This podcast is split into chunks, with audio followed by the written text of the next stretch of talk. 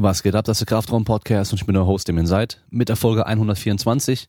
Und heute haben wir zu Gast zwei Gäste auf einmal. Die erste Aufnahme mit zwei Gästen und nur einem Mikrofon. Das heißt, ich habe den einen Mikrofon geschickt und die mussten sich dann da so drumherum äh, zwängen, damit beide reinsprechen konnten. Einmal Ninja Queen Aline und einmal Ninja King Benny. Die zwei Ninja Warrior Athleten, die ihr wahrscheinlich auch aus dem Fernsehen schon kennt. Und wir reden natürlich einmal über die aktuelle Situation, wie es mit dem Training bei denen aussieht, durch diese ganze Coronavirus-Geschichte, wie sie noch trainieren können und welches Training denn generell für den Ninja-Sport und Ninja Warrior überhaupt wichtig ist, wie so ein Ninja Warrior-Wettkampf äh, und auch so eine Fernsehshow abläuft. Also auch eine coole, interessante Folge. Vor allem für alle, die sich dafür eh interessieren, kriegt ihr mal einen Blick hinter die Kulissen. Ja. Und wir sind natürlich jetzt immer noch mitten in dieser Corona-Geschichte drin.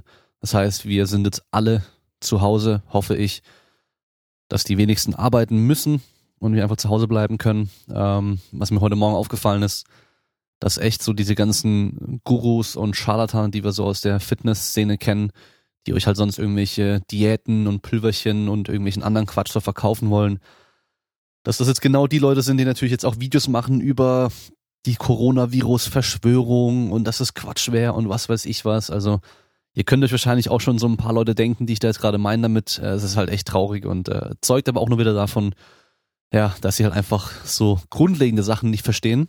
Deswegen das halt bei dem ganzen Ernährungs- und Trainingskram und so weiter nicht checken, aber halt ist auch noch viel schlimmer. Jetzt aktuell natürlich äh, in so einer Situation und bei so einem Thema auch teilweise halt einfach falsche und gefährliche Informationen verbreiten. Aber ja, deswegen hört da auf die äh, großen Institutionen, die wissenschaftlich fundiert arbeiten, die da wirklich harte Fakten auch liefern und nicht einfach nur irgendwelchen Quatsch erzählen und euch dann im Endeffekt ausbeuten wollen damit. Ja, genauso wie äh, Klassiker, es hat jetzt auch schon aufgehört, habe ich das Gefühl, äh, das war jetzt vor ein paar Tagen erst so richtig krass, dass irgendwie jeder Fitness-Influencer äh, möchte gern, was weiß ich was, äh, seinen Home-Trainingsplan rausgebracht hat, ähm, nur für kurze Zeit, für 50 Euro, äh, irgendwie wahrscheinlich ein PDF mit ein paar Übungen drin. Ja, totaler Witz. Äh, es gibt so viele Sachen kostenlos. Ihr braucht dafür kein Geld ausgeben. Ja, und ähm, dann das Allerbeste fand ich einfach die Leute, die halt noch ihr Zeug irgendwie schnell verkaufen wollten und halt irgendwie dann den äh, Gutscheincode Corona 20 oder sowas genommen haben, ey. Boah, das ist schon irgendwie ein bisschen übel. Ich meine, klar, jeder muss gucken, wo er bleibt. Ähm, ich genauso, aber äh, irgendwie jetzt äh, die Situation so ausnutzen und einfach nur die Angst der Leute wie benutzen, um noch schnell was zu verkaufen und Geld zu machen, das ist halt nicht cool. Aber ja, ähm, passend zum Thema, ich habe gestern äh, noch ein Video aufgenommen, es ist jetzt heute auch schon draußen, ist schon online auf YouTube äh, mit ein paar weiteren Ideen, wie man zu Hause trainieren kann. Könnt ihr kostenlos auf YouTube schauen mit dem Code Corona0. Naja, also ähm, könnt ihr anschauen, ist äh, glaube ich 20 Minuten lang geworden sind jetzt nicht die typischen, also nicht unbedingt die typischen Übungen, die man eh schon kennt mit äh, Gummiband und so, wo wir jetzt schon viele Videos gesehen haben, sondern nochmal ein paar andere Ideen vielleicht, ähm, dass ihr einfach nochmal hier und da irgendwie eine Inspiration habt, wie ihr nochmal weitere Übungen und weiteres Training machen könnt, weil am Schluss müsst ihr einfach zu Hause sehr kreativ sein, um alles, was ihr da habt, irgendwie sinnvoll nutzen, um halt einfach nochmal gescheit trainieren zu können damit. Dann haben wir ja auch vor ein paar Tagen noch auf YouTube äh, Livestreams gemacht. Zwei Stück. Einmal haben wir ähm, den auch als Podcast, habe ich auch schon rausgebracht, über Detraining, Retraining und Muscle Memory und Muskel- und Krafterhalt gesprochen. Das heißt, ähm, für die aktuelle Situation eben relevant, was passiert, wenn ich gar nichts mehr machen kann jetzt. Also die meisten sind nicht mehr im Fitnessstudio oder gar niemand ist mehr im Fitnessstudio und äh, müssen jetzt zu Hause trainieren. Wenn ihr jetzt gar nichts machen würde, was würde passieren? Ähm, was aber keiner macht von euch. Ihr seid alle so schlau, dass ihr halt weiter trainiert und ähm, das Bestmögliche einfach macht. Ähm, das ist auch jetzt so ein bisschen so ein Ding, was mir auch wieder aufgefallen ist, dass ähm, die Leute, die eh schon immer nur rummeckern und rumjammern und rumheulen und oh, ich bin so ein Opfer, dass die jetzt halt, ja, richtig was zu jammern und äh, zum Meckern haben und ähm, jetzt halt voll auf dieser Opferschiene weitermachen, ja, und alle anderen, die halt einfach auch ein bisschen was in der Birne haben, habe ich das Gefühl, sind die, die jetzt äh, das Beste aus der Situation machen das heißt, klar, ich muss zu Hause bleiben, aber es gibt immer irgendwas zu tun, man kann immer was machen. Ähm, es gibt so viele Möglichkeiten. Ich für mich persönlich habe gar nicht mehr Zeit als vorher, muss ich sagen. Äh, unser Kleiner ist ja zu Hause jetzt gerade, nicht bei der Tagesmutter. Das heißt, meine Freundin geht auch noch ähm, arbeiten, war jetzt aber gerade auch wieder krank. Ähm, das heißt, sie war zu Hause mit ihm, ich bin auch zu Hause. Ich arbeite von zu Hause aus, ich gehe noch zu mir ins Gym rüber, arbeite dort noch, mache dann auch die Videos und die ganzen Podcast-Geschichten und so weiter. Das heißt, ich mache eigentlich genauso viel wie vorher auch. Das meiste von meiner Arbeit äh, kann ich weitermachen, außer eben die ähm, Trainingseinheiten in Person. Wobei wir da jetzt auch die Woche direkt dann äh, anfangen mit den Roller Derby Mädels äh, über Skype oder irgendeine andere Plattform Training zu machen, dass jeder bei sich zu Hause einfach sich äh, reinschalten kann und wir dann zusammen trainieren. Das heißt im Endeffekt, es geht einfach weiter und wir müssen es besser draus machen. So, also wo war ich denn genau? Also Live-Video-Podcast haben wir gemacht. Ähm, da habe ich auch nochmal über Techniken gesprochen, wie man sich das Training zu Hause auch wieder erschweren kann. Das heißt, am besten das Video, was jetzt heute online gegangen ist und nochmal die äh, Aufzeichnung von dem Live-Podcast nochmal da anhören. Da könnt ihr dann euch auf jeden Fall äh, nochmal ein paar Tipps rausholen. Und ähm, dann haben wir noch, lass mich überlegen, was haben wir noch gemacht? Genau, ich habe noch die, ich bin die ganzen deutschen Online-Shops durchgegangen. Ich habe ein, zwei vergessen, aber die sind auch gar nicht so wichtig ähm, und habe euch nochmal einfach gezeigt, was ähm, man noch kaufen kann. Also erstmal, wer jetzt noch Equipment kaufen möchte fürs Home Gym, der ist ganz schön spät dran, weil das meiste ist echt ausverkauft und ich glaube, es dauert noch recht lange, bis Nachlieferungen kommen werden, weil so gut wie alle Hersteller hier in Deutschland haben nämlich das Zeug aus China. Ja, das heißt, es dauert erstmal sehr lange, bis es sowieso geliefert wird und auch noch jetzt ähm, gab es irgendwelche Lieferstopps und so weiter. Das heißt, ja, sieht schlecht aus. Ähm, deswegen jetzt auch wieder optimal wird es nicht werden. Ihr müsst einfach das Beste nehmen, was noch geht, sage ich mal, wenn ihr wirklich was kaufen wollt. Ähm, aber es muss jetzt auch nicht jeder irgendwie sich für Tausende von Euro jetzt ein Home Gym einrichten, wenn ihr sonst eh im Fitnessstudio trainiert, weil ich gehe nicht davon aus, dass wir jetzt ein Jahr lang zu Hause hocken müssen, sondern das ist aktuell vorübergehend, das kann man überbrücken. Ähm, weil ich bin auch gespannt, was dann passiert, äh, wenn wir in äh, paar Wochen oder Monaten dann wieder genauso wie vorher ganz normal weiterleben können und auf einmal jeder sein Home Gym Equipment loswerden möchte, weil er auch ein bisschen Geld braucht und so. Und äh, der Markt dann einfach geflutet sein wird mit Home Gym Equipment auf eBay Kleinanzeigen. Und dadurch, wenn es natürlich viel Angebot gibt und wenig Nachfrage, wird der Preis auch günstiger. Also für mich natürlich ganz gut, äh, wenn ich dann gucken kann, was ich noch äh, haben möchte und jemand verkauft es äh, oder viele verkaufen es am besten. Aber ja, also da kann auch noch mal reinschauen. Ähm, wie gesagt, das meiste ist schon weg. Äh, ihr müsst einfach gucken. Ich würde wirklich so eine minimale Grundausstattung nehmen, vielleicht einen Satz Ringe oder einen Schlingtrainer.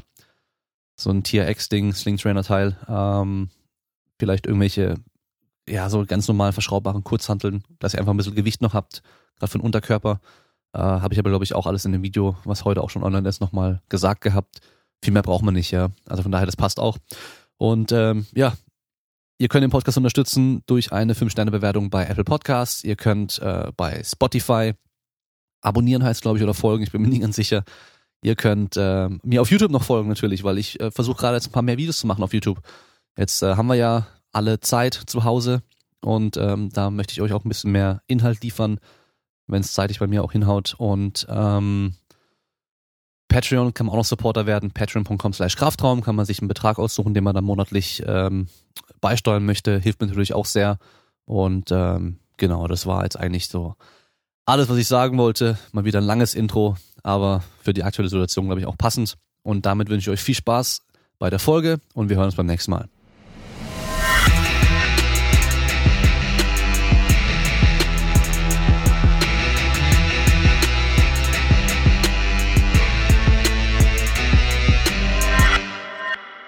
Ja, so, ähm, Podcast aus der Quarantäne, oder? So sieht's aus, leider, ja. Ja. Aber jetzt haben wir immerhin die Zeit gefunden, das aufzunehmen. Es hat wenigstens eine gute Sache daran, ja. Auf jeden Fall, ja.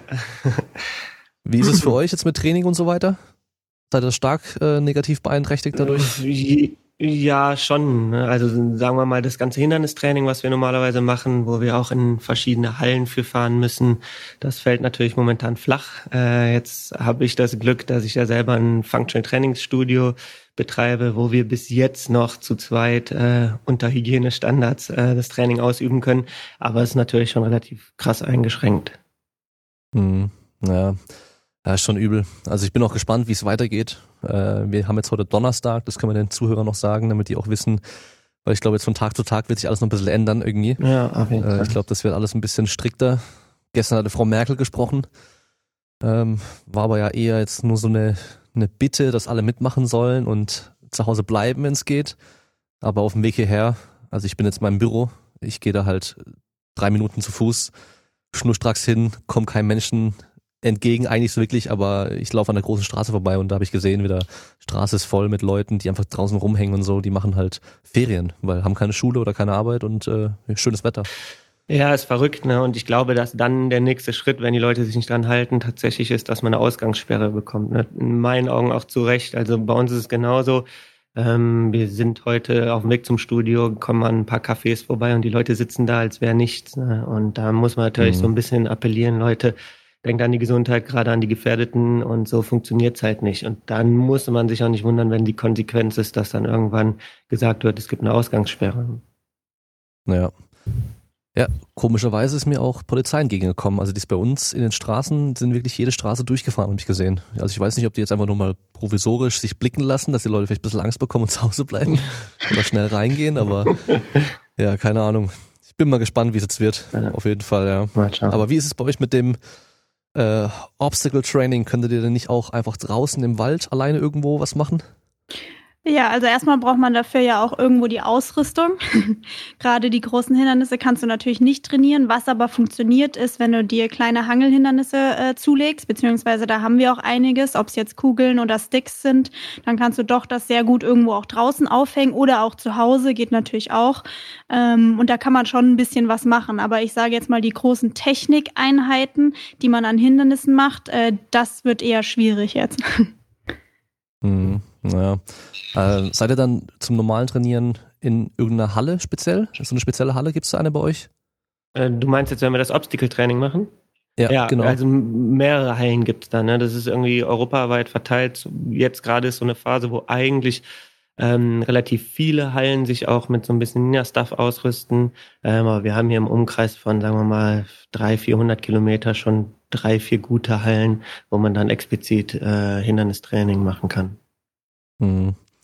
Ich kenne das nur noch von, äh, ich habe früher, ich glaube sogar mit die ersten Staffeln von dem American Ninja Warrior gesehen. Mhm. Und dadurch dann halt auch, haben sie mir wieder mal gezeigt von dem, äh, ich glaube Sasuke heißt ja, in Japan ist Original. Der Ursprung, genau. Und da haben die Leute ja, also damals die Amis auch, aber halt vor allem die Japaner haben sich bei sich halt im Garten irgendwie ja. so Zeug aufgebaut, so, also wirklich so super provisorisch zusammengenagelt, einfach so ein paar Sachen irgendwie. Salmon Ladder hat man ganz oft gesehen und aber auch dann die Wand zum Hochrennen. Äh, aber ich glaube, mittlerweile sieht es echt so aus, vor allem in den USA ja auch, dass die ja echt viele solche Hallen haben. Ja, also in, in Asien, ich war 2018 bei Sasuke Vietnam, habe da teilgenommen und da ist es tatsächlich noch so, dass die Athleten irgendwie irgendwelche zusammengeschusterten Sachen im Garten haben. Ähm, sagen wir mal, die Auflagen da auch an, an dem Set selber, wo aufgenommen wird, sind nicht ganz so krass. Wenn dann da mal eine Schlange durchs Becken schwimmt oder so, dann ist das ganz normal. Also es ist total urig. das Training war auch immer super interessant, weil auf der einen Seite wolltest du natürlich das Hindernis schaffen, auf der anderen Seite hast du gehofft, dass es nicht zusammenbricht und du da irgendwie auf den Boden klatscht. Also es ist schon was ganz anderes, genau. Und Amerika, da ist das ja schon äh, im Endeffekt ein fest etablierter Sport. Das hat nicht mehr viel mit der Show zu tun, da gibt's verschiedene Ligen. Da gibt's gefühlt 5000 professionelle Hallen, also die sind da schon mittlerweile recht weit. Ja. Ja, ich glaube, das äh, hat er vor einigen Jahren angefangen mit diesen ganzen Tricking- und Parkourhallen und so die ganzen Freerunning-Geschichten und ich glaube, da ist es einfach jetzt mit reingekommen, oder? So als Zusatz noch. Ähm, meinst du jetzt in Deutschland oder Amerika? In in USA. Ähm, ich weiß gar nicht, ob da zuerst Parcours war. Also es gibt ja, die sind jetzt, glaube ich, ich weiß gar nicht im wievielten Jahr, zwölfte Zwölf, Staffel, ja. Mhm. zwölfte Staffel und die ähm, Amis haben uns erzählt, dass da in dem sechsten Jahr das richtig abgegangen ist, dass eine Halle nach der anderen aufgemacht hat. Und ich weiß gar nicht, ob das nicht sogar zuerst da war. Weil Parcours ist ja eigentlich vom Grundsatz her, ähm, haben die ja immer draußen trainiert. Ja, ja, ich kenne es halt noch von, also ich habe früher Tricking gemacht, recht lange. Und äh, da hatten halt die in den USA schon halt diese großen Turnhallen mit den ganzen Federböden, mhm. Schwingböden und sowas, die waren dann immer äh, geil, wenn man Videos gesehen hat von dort. Das gab's bei uns halt nicht wirklich oder man konnte nicht rein, außer meist Turner und so und halt im Kader und so. Und äh, dann habe ich damals eben mitbekommen, wie halt immer mehr dann solche ja, so Stangengeschichten noch reingebaut wurden und halt die äh, Parkour Freerunner auch dann drin trainieren konnten. Mhm. Und ähm, das mit dem Ninja Warrior, ja, also sechste Staffel, ist es dann da gewesen, wo dann die ersten es auch geschafft haben, komplett schon? Mm, ja, ich glaube, der Isaac hat äh, meiner Meinung nach in der siebten oder achten Staffel geschafft. Okay. Ähm, aber ich glaube, dass so ab dem sechsten Jahr das als Sportart ernst genommen wurde. Ne? Also ich, mhm. wahrscheinlich kannst du dich noch an Takeshis Castle erinnern. Das war ja so ja, der Vorreiter. Und das wäre eine reine Spaßshow, ne? wo es eher darum ging, dass die Leute krass abstürzen und wer sich da irgendwie am meisten auf die Zähne legt. Ähm, ich glaube, dass dann in den Jahren, dadurch, dass es Athleten ähm, gab, gerade in Amerika, die nur noch den Sport ausgeübt haben, das nicht so war, dass ein Tricker oder ein Parkourläufer oder ein Kletterer gesagt hat, ah cool, an der Show nehme ich mit, da kann ich ein bisschen Kohle gewinnen, sondern dass die dann gesagt haben, wir nehmen den Sport ernst und treiben das auch als Sport, ähm, dass das dann so dazu geführt hat, dass es halt äh, relativ krass verbreitet wurde und auch neben der Show diese Sportart dann ausgeübt wurde. Mhm. Ja, man hat es eigentlich man hat es eigentlich jetzt schon sehr deutlich gesehen, als wir jetzt in den USA für vier Wochen gewesen sind, dass das ein ganz anderes Level nochmal ist. Also die haben da fast jedes Wochenende mindestens einen Wettkampf, wo die auch dicke Preisgelder abstauben können. Also wenn du den Sport da professionell machst und da vorne zu den Top-Leuten gehörst, kannst du da auch richtig gut schon verdienen. Okay, also dann wirklich außerhalb von diesem American Ninja Warrior, die TV-Show, gibt es dann jetzt wirklich einfach eine Liga und Wettkämpfe, so wie ja, von mir ist im CrossFit ja auch, ich sag mal, die, die CrossFit Games, die werden ja auch übertragen und die Leute schauen die wirklich an, aber die meisten anderen Wettkämpfe, die passieren dann einfach nur in der Halle und mit Zuschauern, aber halt nicht mehr im Fernsehen. Also so ähnlich dann jetzt auch dort. Ja, genau. Also die Show ist, glaube ich, einfach nur noch das Highlight des Ganzen. Ähm, aber außerhalb der Show ist da so viel. Also da gibt's mehrere Ligen inzwischen schon. Der, der Wettkampf, an dem wir jetzt teilgenommen haben, war die National Ninja League. Das ist sowas wie, ja, man kann es eigentlich die Weltmeisterschaft im Ninja-Sport bezeichnen, weil da alle Top-Leute mitmachen. Und da war es halt so, da hatten die eine riesige Messehalle gemietet mit, ich glaube, 3500 Zuschauer konnten da hinkommen und die haben, sind auch alle gekommen. Da war selbst morgens um acht, die sind morgens um acht, glaube ich, gestartet und da war alles randvoll und die Leute haben für die Tagestickets halt einfach mal 45 Dollar gezahlt, was schon krass ist. Das heißt 3500 Leute, die 45 Dollar zahlen, um da äh, die ganzen äh, Profi-Ninjas zu sehen. Und das ist natürlich uns schon ein ganz, ganz anderes Level. Das ist schon wirklich ja. krass. Das ist äh, auf jeden Fall richtig krass. Also ich wäre jetzt davon ausgegangen, die Zuschauer gehen da kostenlos rein. Dass dann, ja, das ist wie bei den meisten auch. Sportarten hier, dass dann halt auf jeden Fall überhaupt welche Leute kommen so. ja, das Aber haben wir auch gedacht. das scheint da ja dann richtig populär zu sein. Ja, es war, also wir sind da, äh, alle internationalen Teilnehmer sind dann da eingelaufen und wir standen auch davor vor der Halle und haben gedacht, ja, wir kennen das hier von den Wettkämpfen in den Hallen, dann hast du da mal 200, 300 Zuschauer. Ja, und dann sind wir da reingekommen und da waren da plötzlich, weiß ich nicht, dreieinhalb, viertausend Zuschauer. Da hast du auch erstmal gedacht, okay, jetzt weißt du, wo du angekommen bist. Ne? Das war schon ein Wahnsinn. Also, das wird halt total gehypt und es ist eine ganz krasse Bewegung und ähm, die haben auch ganz viele Kids, einen super Nachwuchs, der da kommt. Die sind alle ultra fit und äh, ja, wir wünschen uns so ein bisschen, dass das auch nach Deutschland überschwappt, ne? dass wir da vielleicht so ein bisschen mit die Vorreiter sein können und den Leuten zeigen können, ey, das ist ein ernsthafter Sport und ähm, kann man super viel mitmachen. Die Wettkämpfe machen super Spaß, eine mega nette Community. Äh, auf jeden Fall in unseren Augen ein Sport mit Zukunft. Mhm. Und der richtige Name von dem Sport ist wirklich jetzt Ninja Warrior, Ninja Sport oder wie wird es genau genannt? Ja, Ninja eigentlich. Wir ja, sind Ninja, Ninja Sport. Ninja Sport schon, ja. Ninja schon. Also Ninja Warrior, Ninja Warrior Germany ist ja die Show ähm, und ja, genau. wir sind Ninja-Athleten, würde ich jetzt mal sagen. Ja. Also es ist halt dann auch echt nicht schwer, das bei den Kids zu verkaufen. Also ich meine, hey, wollt ihr Ninjas sein, dann so äh, sind die halt sofort dabei. Genau so ist es, ja. Definitiv. Die Kids sind also auch gut am Start. Den, ja, das glaube ich. Äh, bei den Kindersportkursen, die ich eine Zeit lang gemacht hatte, da die ganzen Jungs, die halt gerade so dann Grundschulalter waren, die waren halt alle und auch ein bisschen jünger halt voll auf Ninja Go. Ja. Also dieses Lego Ninja Dings. Das heißt, der Begriff Ninja ist schon was für die. Ähm, unser Alter damals war wahrscheinlich dann eher so Power Ranger. Genau, stimmt. Die waren ja auch, die waren ja auch so ein bisschen Ninja-mäßig inspiriert, ja. wenn man sich an den ersten Film erinnert, wo sie dann nicht die Anzüge anhatten mit den Helmen, sondern diese, diese Kutten, die sie einmal anhatten. Das war ja auch so Ninja-Style eigentlich. Ninja-Style, ja, definitiv. Ja, also von daher Ninja Turtles. Ninja Turtles, alles. Viel Ninja. cooler geht's gar nicht. ja, und eigentlich ist es ja auch das, genau die Sachen, die man als Kind ja eigentlich auch macht und probiert, so. Also wenn ich mich an meine Kindheit erinnere, so irgendwo rumklettern, rumspringen, rüberspringen, hangeln, alles drum und dran. Ja, und immer mit einer das Challenge, ne? Das ist ja so das Coole, dass ähm, wir immer eine Challenge haben. Ne? Egal, mhm. ob du früher gesagt hast, wer traut sich am höchsten auf den Baum zu klettern oder wer springt am weitesten. Äh, ist es ja jetzt bei uns genau dasselbe. Ne? Du bist in jedem Training einer Challenge, baust dir Parcours auf, die du versuchst zu bewältigen. Ähm, Techniktraining ist es dann so, dass man sagt, okay, neuer Bewegungsablauf, äh, man gibt sich maximal drei Versuche, dann muss man den können. Und das ist schon auch irgendwie der Reiz für uns, dass wir sagen, okay, du hast in jedem Training ein Erfolgserlebnis, du hast immer was, woran du arbeiten kannst, um besser zu werden. Ähm, und ich glaube, da stehen halt auch die Kids drauf. Ne? Und dadurch, dass ja jetzt eher so das Zeitalter ist, dass die Kids zu Hause vorm PC oder vorm Handy hängen und man gibt ihnen eine Abwechslung und die merken dann so aus eigener Körpererfahrung, ah cool, da ist auch eine Challenge, ne? nicht nur am Handy, wenn ich irgendein Game zocke, sondern ich kann das wirklich mit meinem Körper wahrnehmen, dass das der Reiz ist. Und das merken wir auch, unsere Zielgruppe. So, und die Nachfrage ist bei den Kids auf jeden Fall mit Abstand am höchsten. Wenn wir in irgendwelchen Hallen trainieren gehen, kommen die direkt angerannt und erkennen uns und wollen Foto und mit uns zusammen trainieren. Ähm, das merkst du schon, dass die generell Bock haben auf diese Art der Bewegung. Ja, und man sieht mhm. ja jetzt auch, dass äh, Ninja Warrior Germany jetzt Ninja Warrior Kids macht um halt eben der Zielgruppe auch die Möglichkeit zu geben, ähm, da jetzt im Rahmen von einer TV-Show auch mal zu zeigen, was sie können. Ja, das ist cool. Das hätte ich als Kind gerne wahrscheinlich auch gemacht damals. Ja, wir auch. Sonst gab es eine Mini-Playback-Show für uns. Da wollte ich auch immer hin, Michael Jackson machen, aber habe ich dann nie getan. Aber sowas wäre natürlich richtig cool gewesen, ja. Ja, auf jeden Fall. Ja, und man muss Habt natürlich auch sagen, die Kiddies sind auch ultra stark. Wenn wir da mhm. auf dem Wettkampf jetzt bei der National Ninja League jetzt äh, speziell gesehen haben, da gab's ja, ich weiß nicht, sechs verschiedene Leistungsklassen von Young Adults, das waren dann, ich glaube, die 16-, 17-Jährigen bis Kids. Ähm, Jugendliche und so weiter.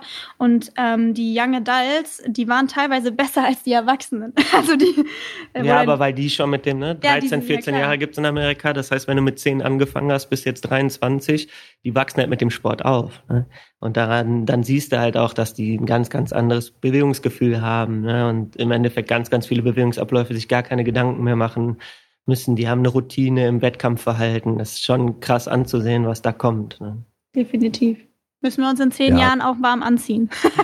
Auf jeden Fall. Das ist ja bei den, das kannst du ja bei allen Sportarten, als ganzen Trendsportarten, die dann irgendwie anfangen zu wachsen, voll beobachten, dass so die ersten zehn Jahre sich das mega entwickelt, das ganze Niveau halt unglaublich steigt. Und ähm, die ganzen Kids, die halt jetzt vor ein paar Jahren angefangen haben, die haben halt schon gesehen, hey, da hat jemand alle Level geschafft schon. So von diesem, von der Show. So das heißt, es ist auch für die so erreichbar. Ja. Das war nicht nur so Gedanke so, hey, kann man das vielleicht schaffen, sondern so, ja, das geht und ich will das auch machen. Die haben einfach schon mal so weniger äh, ja, Barrieren im Kopf, sag ich mal, und gehen da ganz anders dann auch dann an die Sache ran. Ja. Doch mal interessant zu sehen, wie es entwickelt, ja. Ja, und wir sind halt vor zehn Jahren Bäume hochgeklettert und die gehen Hallen mit äh, Parcours, die vorgefertigt sind und können halt direkt die Techniken lernen. Ne? Das ist ja auch ein Riesenvorteil. Und mit Trainern auch, oder? Ja, total. Ist alles. Also in Amerika speziell ist, gibt's halt die ganz normalen Class, wie auch bei, bei den CrossFit-Studios. Das kommt jetzt gerade in Deutschland hier auch, dass die ersten äh, Ninja-Hallen das anbieten, Kids-Kurse ähm, und das ist total beliebt und das hilft dir natürlich auch, wenn du einen erfahrenen Ninja dabei hast, der dir sagt, schwing mal so und nutzt die Hüfte so, was auch immer. Mhm. Naja. Und ich habe jetzt ähm, vor zwei, drei Tagen erst gesehen, Eddie Hall, der Strongman. Mhm. Kennt ihr den? 170 Kilo aktuell, der war ja auch in so einer Halle. Ja. Bei sich dann in England. Ja, habe ich und auch gesehen. auch probiert, hat erst den, den Kids-Parcours gemacht mit seinem Kumpel. Ja. Und dann noch den Erwachsenen-Parcours. Ja. Das war auch eigentlich ganz witzig zu sehen. Und der hat sich sogar besser angestellt als gedacht, also für sein Körpergewicht. Gut, hat, hat, hat er gut gemacht, ne? Ja, mhm. doch. Also so auch einarmig geschwungen und so ein Zeug. Das, ja. Klar, der hat auch mega Griffkraft und alles, der ist super stark, aber ja. er wiegt halt trotzdem 170 Kilo. Ja, das ist schon verrückt.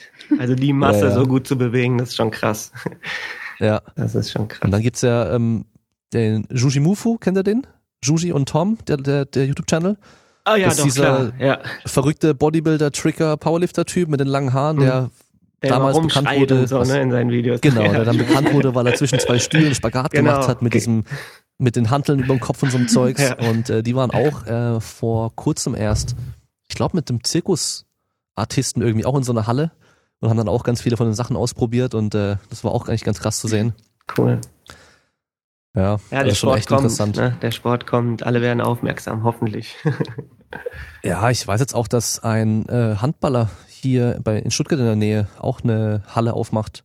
Mhm. Also so eine, er macht für sich so ein Functional Training Gym auf, was da, also so CrossFit-mäßig, eine CrossFit-Box eigentlich, macht er einmal auf und mit der Frau zusammen dann so eine, ja, so eine Riesenhalle eigentlich mit so Ninja-Parcours, mit Räumen für Kindergeburtstage, alles drum und dran, aber eben Mhm. halt auch dieses Ninja-Ding kommt da auch mit rein. Ja, cool. Mega gut.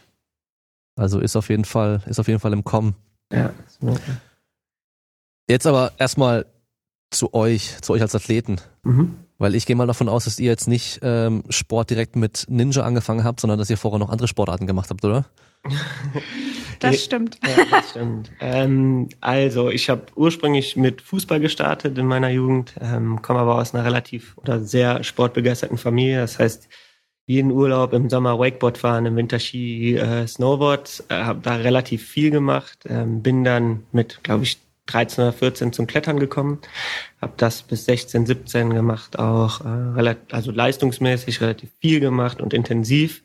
Ähm, habe dann auch ein Diplom in Fitnessökonomie gemacht. Das heißt, ich hatte die ganze Zeit den Sport äh, um mich drum rum.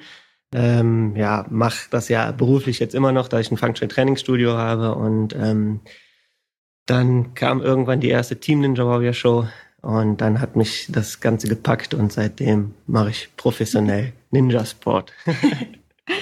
Ja, also ich habe jetzt keinen Fußball gespielt, aber ich komme auch aus einer sehr sportlichen Familie und ich war sehr, sehr früh, ich glaube schon mit fünf, sechs oder so, habe ich mit Leichtathletik angefangen und äh, bin noch aus, äh, bin auch relativ schnell dann zum Stabhochsprung übergegangen mit Touren, Turnelementen und so weiter und so fort. Habe auch ganz kurz Handball gespielt. Ähm, wir hatten Pferde, habe auch geritten, äh, auch auf Turnieren, also war so auch sehr vielfältig beim Sport unterwegs. Aber mein Steckenpferd war dann Stabhochsprung. Das habe ich auch wirklich sehr leistungsorientiert gemacht bis vor, ja, ich sag mal drei, vier Jahren. Und dann habe ich, äh, drei Jahren, ja, habe ich dann den Ninja-Sport entdeckt und bin quasi so ein bisschen gewechselt. Weil irgendwie hat mir, hatte mich das mehr gepackt, das hat mir mehr Spaß gemacht und dann jetzt seitdem kletter ich sehr viel, boulder sehr viel und ähm, trainiere eigentlich letztendlich eigentlich nur für den Ninja-Sport. Okay, also dann auch doch eine breit gefächerte Erfahrung, die glaube ich ja auch hier ganz, ganz gut ist, wenn man die hat, weil man doch echt viele verschiedene Elemente dann hat oder viele ähm, Probleme, die man irgendwie lösen muss. Und äh, gerade Stabhochsprung ist, glaube ich, gar nicht schlecht für die ganzen Sachen, wenn man schwingen muss und so weiter. Dieses ist ja im Endeffekt ähnlich wie beim Turnen ja auch, der Aufschwung, Umschwung, die ganzen Geschichten. Ja, Sieht man also auch recht oft, dass die Turner dann auch wechseln äh, zum Stabhochsprung, wenn das Turnen nicht so gut läuft. richtig. Ja. fürs Touren, fürs reine Touren war ich von Anfang an zu, kle- äh, zu groß. Ähm, also musste es dann Stabhochsprung werden. Nee, aber das ist schon sehr, also extrem vielfältig, diese Sportart, weil man ja ähm, schon sehr, sehr viele Elemente zusammenbringen muss. Ob es jetzt der turnerische Part ist, Schnelligkeit brauchst du trotzdem auch die gewisse Kraft, um dann entsprechende Stäbe zu springen. Also da war, bin ich schon sehr breit aufgestellt. Also da kann ich wirklich nicht meckern. Ganz gut für den Ninja-Sport. Aber das ist nicht Grundvoraussetzung. Also Ja. egal aus welchem Sport ihr kommt, ihr könnt auch mit Ninja anfangen. Wenn ich, ähm, also ich habe ja das American Ninja Warrior damals echt gut verfolgt und es dürfte auch wirklich so sechste, siebte, achte Staffel da um den Zeitraum müsste das gewesen sein. Dann auch, wo dann äh, Katie Catanzaro hieß sie, glaube ich, zum ersten Mal als Frau, dann, ich glaube, Stage Nummer zwei war das, dann geschafft hat. Genau, ja. Ähm, oder was? Ne, eins, eins Die Ich hat die Wall eins. geschafft, aber genau. Ja. Die hat die Wall geschafft, hat gebuzzert und war die erste Frau, die jemals die Wall geschafft hat. Und ist dann, glaube ah, ich, die erste dann. in Stage 2 gekommen, genau. Und dann gab's ja die, die war ja Turnerin, die war ja auch super klein. Also die war ja irgendwie 1,50 rum, also irgendwie, oder 1,54, ja, irgendwie irgend sowas. sowas, sehr Ja. klein auf jeden Fall, ja. Ja, und die hat dann aber trotzdem, die, wo man dann schwingen muss und an die nächste Stange springen muss und so hat sie halt gut geschafft, weil sie halt diesen Schwung gut nehmen konnte und halt dann wirklich ähm, wie beim ähm, Stufenbarren einfach dann halt auch weit springen konnte.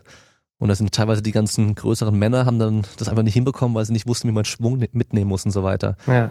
Dann, ah, wie hieß die? Äh, Megan hieß doch, glaube ich, eine, die Kletterin. Megan Martin Genau, und Das kann Jessie gut sein, Graff genau. sagt ihr bestimmt was. Jessie Jessie Graff, Graff, genau, ja. das ist die Stuntfrau, gell? genau. Genau. Ja, genau. Das, also da Klettern, Touren oder Stunts. Und bei den Männern kamen ja auch recht viele aus dem Klettern und äh, Freerunning eigentlich. Ja, obwohl man sagen muss, also die ersten Jahre war es tatsächlich sehr kletterlastig. Also wenn du ein guter Mhm. Kletterer warst durch die ganzen Hangelhindernisse, dann hattest du da eine gute Schnitte. Ähm, mittlerweile so seit vier, fünf Jahren, äh, dass die die Stages tatsächlich so geändert haben, dass ganz viel dynamische Bewegungsabläufe mit reingekommen sind. Also die Bewegungsabläufe sind viel anspruchsvoller, ne, indem du einen Handwechsel in der Luft machen musst.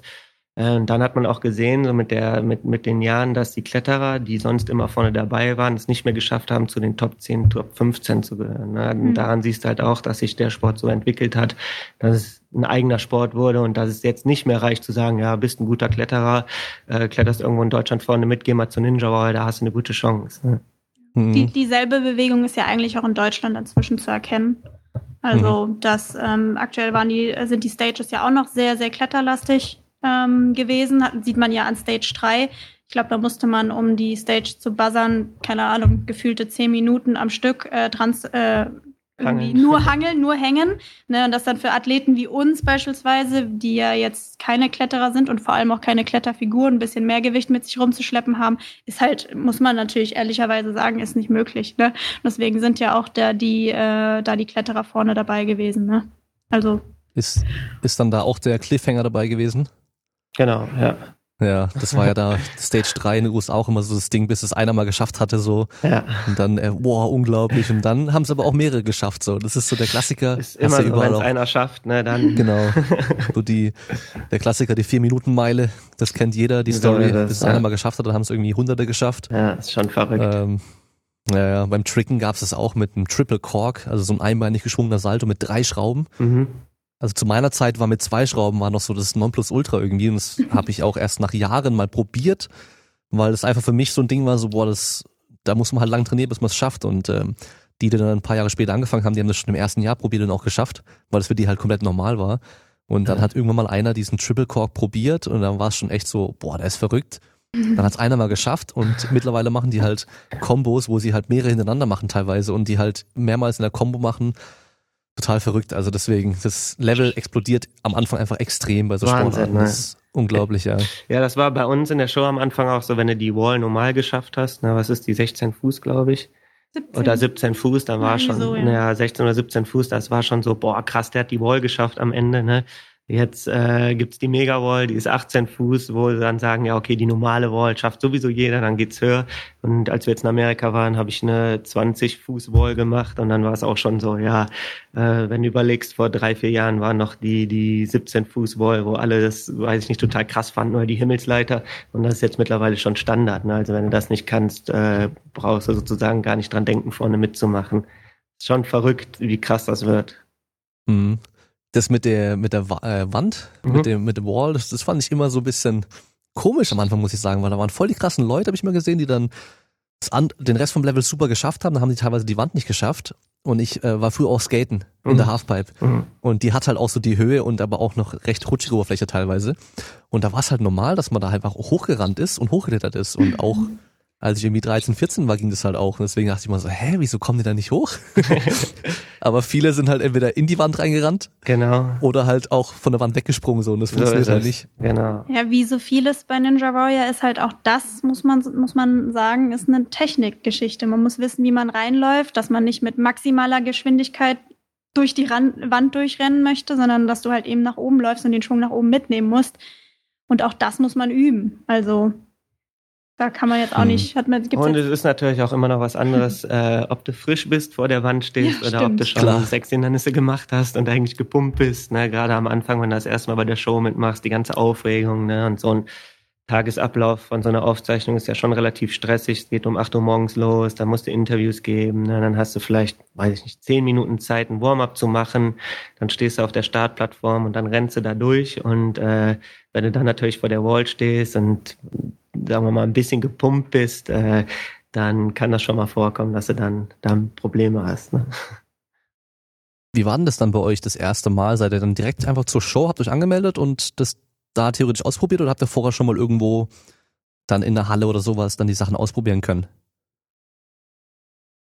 Ähm, also ich muss sagen, die erste Show, die ich mitgemacht habe, das war bei Staffel 2, da haben wir uns noch gar nicht gekannt. Ähm, das habe ich einfach just for fun mitgemacht. Da, ähm, da habe ich mich einfach angemeldet, so Nacht- und Nebelaktion geguckt, habe eine Werbung gesehen, ich weiß gar nicht, ob es im Fernsehen war oder irgendwo auf Social Media.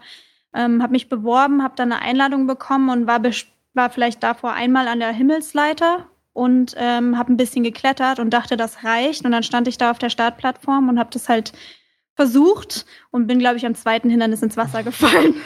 War doch ein bisschen anspruchsvoller, als ich es vorher äh, mir ausgemalt hatte. Also das heißt, erste Show noch gar nichts, aber dann hatte mich irgendwie dieses ganze, auch die Community und ähm, die, die ganzen Tohuwabo ge ge gefasst und dann habe ich so die Entscheidung getroffen, ich will das ernsthaft machen. Ja, das war mein Startschuss.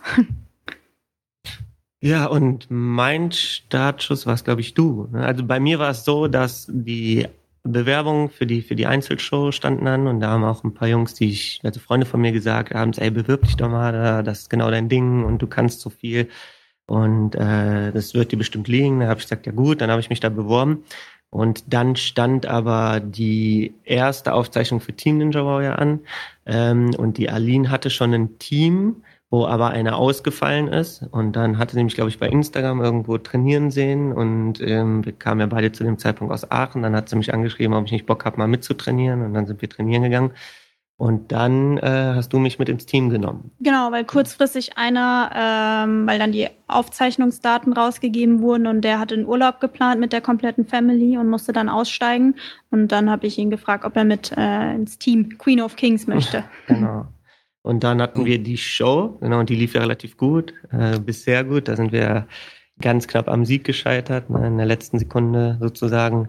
Äh, und dann hat's mich auch gepackt. Dann habe ich gesagt, ja, okay, das ist so ein cooler Sport, da ist so viel möglich, es macht so viel Bock. Ähm, und mit Aline hatte ich natürlich direkt eine super Trainingspartnerin, dass wir gesagt haben, komm, äh, wir fokussieren das Ganze mal haben dann in dem Zuge den Christian Mohr angeschrieben, den kannte ich von früher noch, äh, ob der vielleicht so ein bisschen den Athletikteil übernehmen kann äh, und uns da begleiten kann. Äh, und ab dem Zeitpunkt haben wir es dann im Endeffekt schon fast von Anfang an professionell ja. ausgeübt. Ne? Auf jeden Fall sehr ernst genommen, immer noch. Okay, also auf jeden Fall interessant. Das habt ihr euch erst so dadurch auch wirklich kennengelernt. Ja, wir sind tatsächlich ein Ninja-Couple. Wahrscheinlich auch das erste, was es bisher gab, oder? Ja. Ich war, obwohl äh, Katie Canizaro und ähm, ich weiß nicht mehr, wie, wie er hieß, die waren ja auch ein Pärchen, haben sogar eine Halle, glaube ich, zusammen aufgemacht. Stimmt. Und haben sich dann aber getrennt, irgendwann ja, aber weiterhin die Halle zusammen gemacht. Ja. Genau. Ja, also inzwischen gibt's natürlich schon mehr weltweit auch äh, Ninja-Couple. Ähm, aber so, ich würde jetzt sagen, in dem deutschen, europäischen Raum sind wir auf jeden Fall die Ersten. Ja. Mhm. Naja. Aber wahrscheinlich nicht die Letzten. wahrscheinlich nicht, nee. Das stimmt, ja. Ähm, in den USA ist die Show ja auch schon wieder so sehr Show, muss man sagen. Das heißt, die gucken auch immer, von wem sie dann die Einspieler wirklich auch zeigen und dann immer sehr dramatisch alles drum und dran. und die gucken ja oftmals auch einfach nach Leuten, die halt eine krasse Story haben einmal, damit es halt sehr emotional ist und irgendwie mhm. dann auch so, oh, und der macht das trotzdem, er probiert es trotzdem. Oder halt auch eben die Großkotze, die halt dann gleich abkacken so. Die gibt's natürlich auch immer. Also wie beim Supertalent. Ich meine, da hast du meistens Leute, die gehen voll ab und meistens halt welche, die sind einfach Katastrophe und witzig dadurch. Ja. Ähm, ist es bei euch dann auch storymäßig so gewesen, dass man da geschaut hat, was die bei euch dann irgendwie jetzt da so zeigen können und so? Was da Besonderes wäre? Also du gehst ja in Deutschland zum Casting, ne? Also du bewirbst dich ja erstmal und dann machen diesen Vorentscheid und dann kommst du zum Casting. Ähm, und beim Casting ist es so, dass du einen Sporttest machst und ich glaube, da ist es im Endeffekt so, dass die gucken, welche Kategorie bist du. Bist ein super Sportler und lohnt sich deswegen, dich in eine Show einzunehmen siehst du gut aus für die Quote äh, oder bist halt ein mhm. Freak. Ne?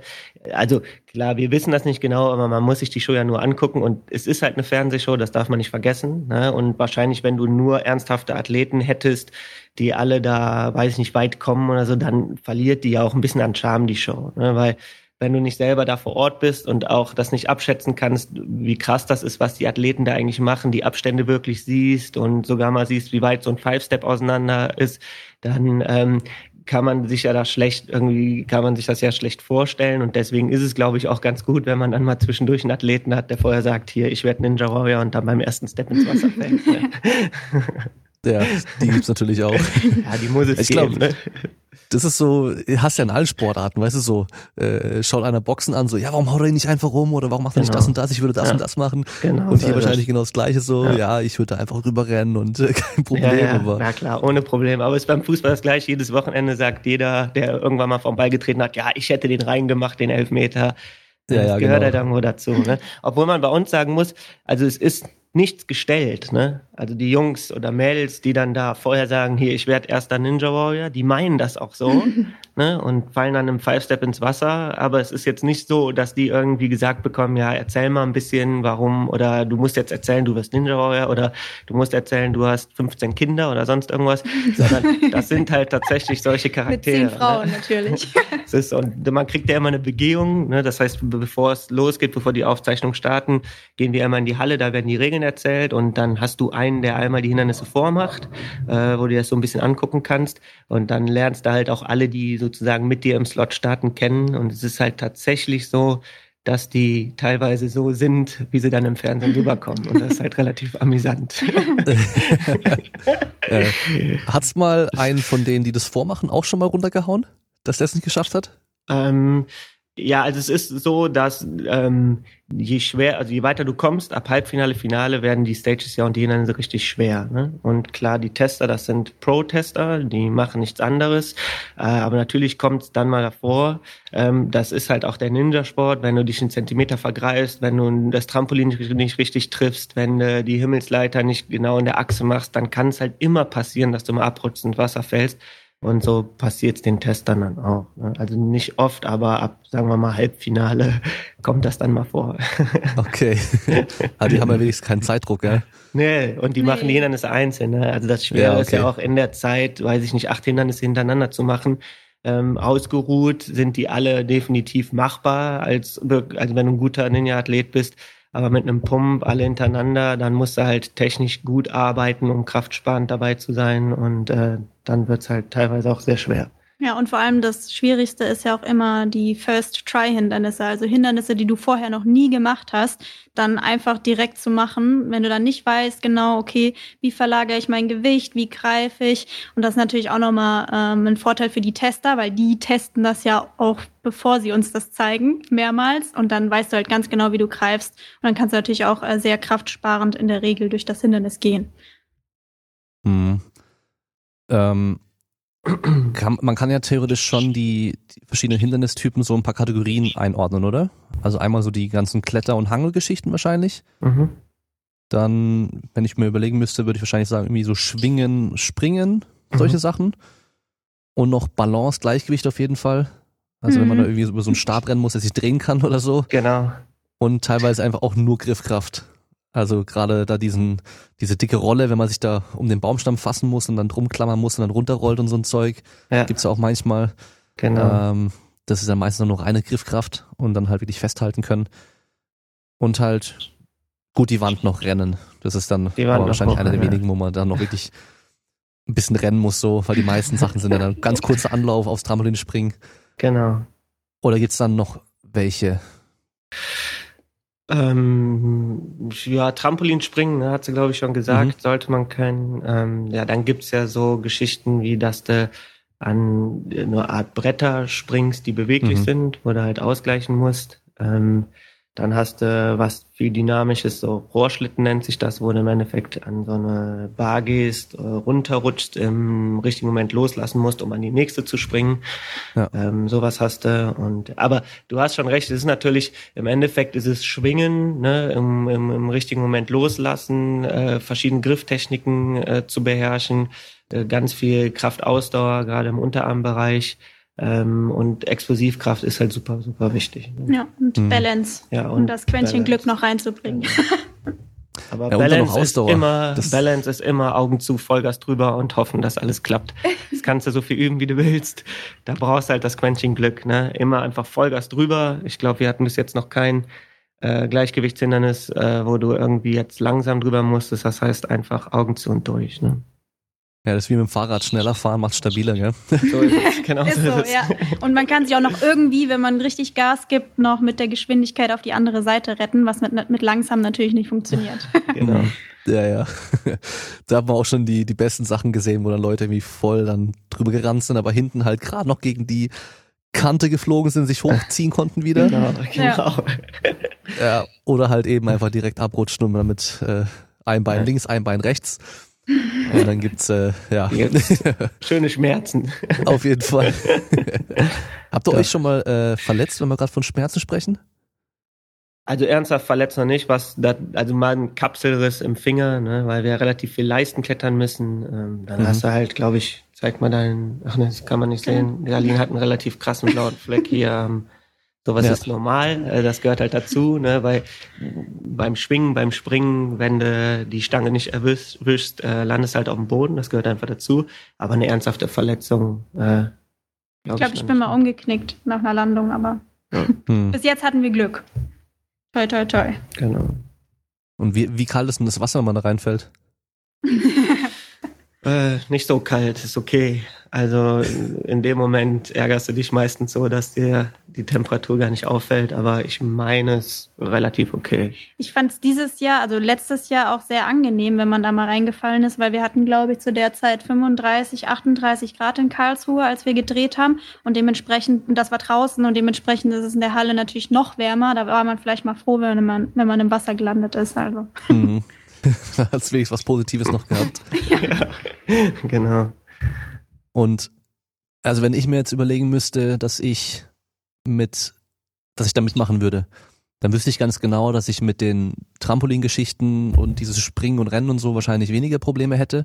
Aber für mich wäre einfach das ganze Klettern, die ganze Griffkraft, das wäre Mhm. natürlich eine Katastrophe.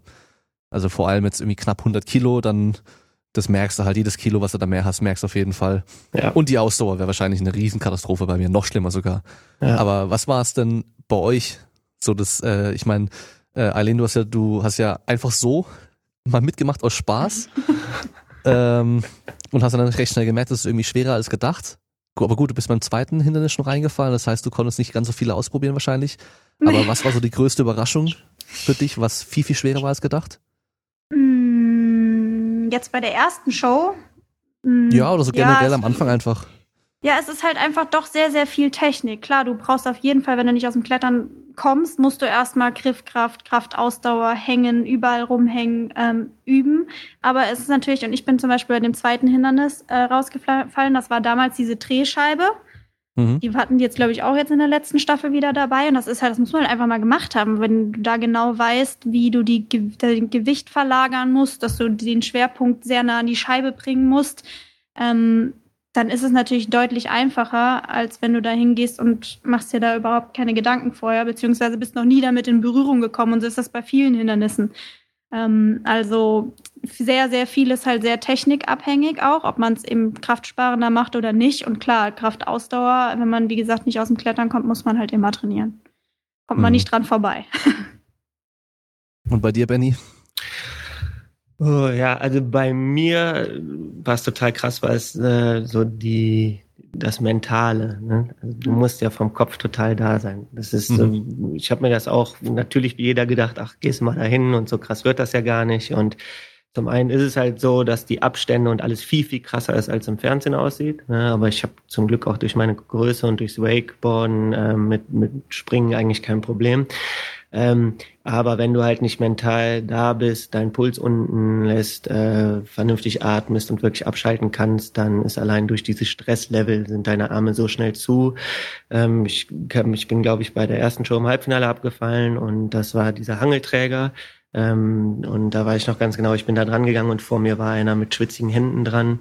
Und dann äh, habe ich direkt vor Panik so, so feste zugegriffen und zugepresst, dass ich mich so verkrampft habe, dass ich dann hinten raus einfach die, mir die Power gefehlt hat. Ähm, und das war für mich so und ist halt auch nach wie vor für mich noch total krass zu sehen bei dieser Sportart, wie viel das Mentale ausmacht. Ne? Also wenn du wirklich ähm, das Anforderungsprofil siehst, ist 60 Prozent deine me- mentale Stärke, wie weit du kommst. Ne? Mhm. Das, das war für mich so die krasseste Challenge.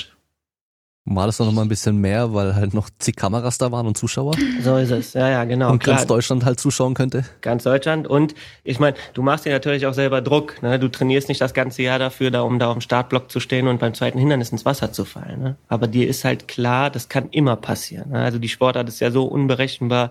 Man sieht in jeder Staffel Leute, wo du sagst, die gehören zu den Favoriten, rutschen irgendwo ab, vergreifen sich. Äh, weiß ich nicht, setzen sich zu sehr unter Druck. Ne? Dann musst du entscheiden, okay, wie viel Risiko gehe ich im Hindernis, weil du natürlich versuchst, das Hindernis mit so wenig Kraftaufwand wie möglich zu, zu meistern. Das heißt, du versuchst vielleicht eine Stange auszulassen. Äh, Wenn du an eine Stange springst, versuchst du direkt in Schwung zu kommen.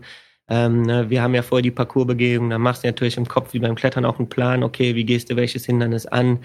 So, und dann bist du am Hindernis drei, hast einen genauen Plan und dann funktioniert es plötzlich nicht so und dein ganzer Plan ist über, über den Haufen geworfen ähm, oder es kommt sowas, dass irgendwas rutschig ist. Und das sind halt so viele Aspekte, ähm, die da mit reinfließen einfach. Ähm, das war für mich so, ja, ich würde jetzt nicht sagen der krasseste Dämpfer, aber das war einfach was, womit ich gar nicht gerechnet habe und ähm, was auch erstmal gewöhnungsbedürftig ist dann. Mhm. Aber da hilft ja dann vor allem auch noch, wenn man halt öfter die Sachen macht, oder? Ja, vor allem Wettkampftraining. Das ist halt das Wichtige. Ne? Wir versuchen uns halt mindestens zweimal die Woche ähm, auch beim Training ähm, in so eine Wettkampfsituation zu bringen, dass wir halt unter Druck arbeiten müssen. Ne? Und das ist, ob mhm. die Aline dann mal kommt und sagt, so Benny, wir machen jetzt die Stage, du hast eine Minute Zeit, Vollgas oder äh, dass wir uns anders challengen, einfach ähm, immer wieder bei jeder Übung wirklich ein Zeitlimit geben oder ein Wiederholungszahllimit oder wir versuchen hier die kleinen Wettkämpfe, die in den lokalen Hallen stattzufinden, egal wie klein die Wettkämpfe sind, immer wieder mitzumachen, um da einfach so eine Wettkampfroutine reinzubekommen. Ja, mhm. Wobei ich natürlich sagen muss, also jetzt in meinem Fall, ich bin immer aufgeregt ähm, und ich habe es auch inzwischen aufgegeben, gegen diese Aufregung anzukämpfen. Ich versuche einfach das Beste daraus zu machen. Und bis jetzt hat es ja immer ganz gut geklappt. Und das ist, glaube ich, das Einzige, was mich dann noch irgendwie ruhig bleiben lässt, dass ich weiß, auch selbst wenn ich sehr aufgeregt bin, dass ich trotzdem irgendwie noch die Hindernisse so meistern kann, wie ich es gerne hätte. Also ich kann jetzt, ich persönlich kann nicht behaupten, dass meine Aufregung weniger wird, also jetzt was die TV-Show äh, TV ähm, angeht. Und da haben wir jetzt, glaube ich, schon fünf Staffeln mit Team Ninja Warrior und Nationen Special und so. Oder sechs sogar. Bei sechs Aufzeichnungen habe ich da jetzt sogar schon mitgemacht. Und ich muss sagen, bei mir ist sogar der, der Druck gewachsen, dadurch, dass wir es ja immer ernster nehmen, den Sport. Und äh, dann mit dem einen oder anderen Titel ist natürlich auch der Druck von außen ein bisschen größer. die Leute erwarten dann auch äh, einiges von einem, beziehungsweise wenn die Moderatoren einen noch auch anmoderieren und das ist die und die und von der könnt ihr viel erwarten. Und dann will man natürlich nicht versagen.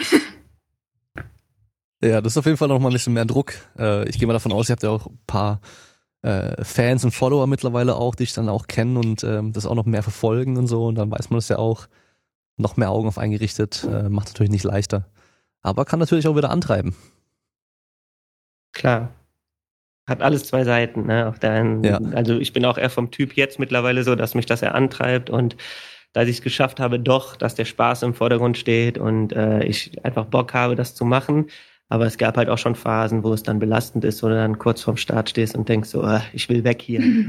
Warum tut man sich das alles an? Ja, es ist, also so ein Tag ist halt auf jeden Fall super stressig. Ne? Mit all dem, so einem Aufzeichnungstag, was da alles noch drumherum dazukommt. Ähm, das ist schon anstrengend und dann musst du halt auch die Kraft haushalten, weil das kann dich halt auslaugen, ne? wenn du abends um 20 Uhr startest und ab 8 Uhr morgens unterwegs bist. Das äh, kann schon anstrengend sein. Mhm. Was war denn so bisher das geilste Erlebnis? Also wahrscheinlich so das erste war bestimmt den ersten Buzzer oben einmal drücken, dann oben stehen so. Das erste Mal, das ist bestimmt cool. Aber gab es noch irgendwas anderes, so ganz Besonderes? Also ich habe äh, drei Erlebnisse. Klar, das erste Mal auf dem Buzzer hauen war super. Dann äh, das erste Jahr Team Ninja Warrior. Ähm, kann man sich ja vorstellen, das ist wie ein Staffellauf. Und wir waren ja im großen, großen Finale, also im letzten Wettkampf. Und ich erinnere mich bis heute den Wettkampf, äh, den Moment, wo Aline bei mir abgeklatscht hat und sie im Endeffekt schon, ähm, ich glaube, du hast sogar Tränen im Auge, weil sie gesagt hat, okay, wir haben es geschafft. Das war für mich so auch im Parcours ein total emotionaler äh, Moment und klar, dass sie äh, letzte Staffel Last Woman Standing geworden ist. Ähm, das war natürlich der Moment, wo ähm, dann klar war, sie hat es geschafft und Laura von Torres ist ja zu uns gekommen und wir wussten es ja bis zur letzten Sekunde nicht und hat gesagt, ey, Sie ist die weiteste Frau, sie hat es geschafft. Das war natürlich die Belohnung für all die Arbeit. Mhm. Dem habe ich nichts hinzuzufügen. okay, sehr gut. Ähm, dann lass uns mal ein bisschen übers Training sprechen. Weil dadurch, dass es jetzt auch eine, eine wirkliche Sportart schon geworden ist und es immer mehr Möglichkeiten gibt, die Technikern sich zu trainieren, die Obstacles zu trainieren, ähm, kann man es auch wirklich auch wirklich als Sport selbst trainieren. Aber ihr habt ja auch schon gesagt, dass ihr beim Chris Moore euer Athletiktraining dann auch macht und ich euch von ihm helfen lasst. Und ich glaube, das ist eine Sache, die für viele auch interessant ist, was ihr da dann speziell so macht. Ja, also wir äh, haben uns wie gesagt mit Cosmore zusammengesetzt und der übernimmt bei uns komplett den Athletik-Part. Bedeutet ähm, alles, was mit Kraft oder der speziellen Kraftausdauer, die wir benötigen für unseren Sport, ähm, das übernimmt er komplett. Und ähm, seitdem wir das wirklich ernsthaft nehmen, klettern wir äh, zweimal die Woche und machen dann eben noch äh, wirklich reines äh, Technik-Hindernistraining, Parcours-Training in Hallen. Hm. Und so beim Athletiktraining, was sind so die Schwerpunkte?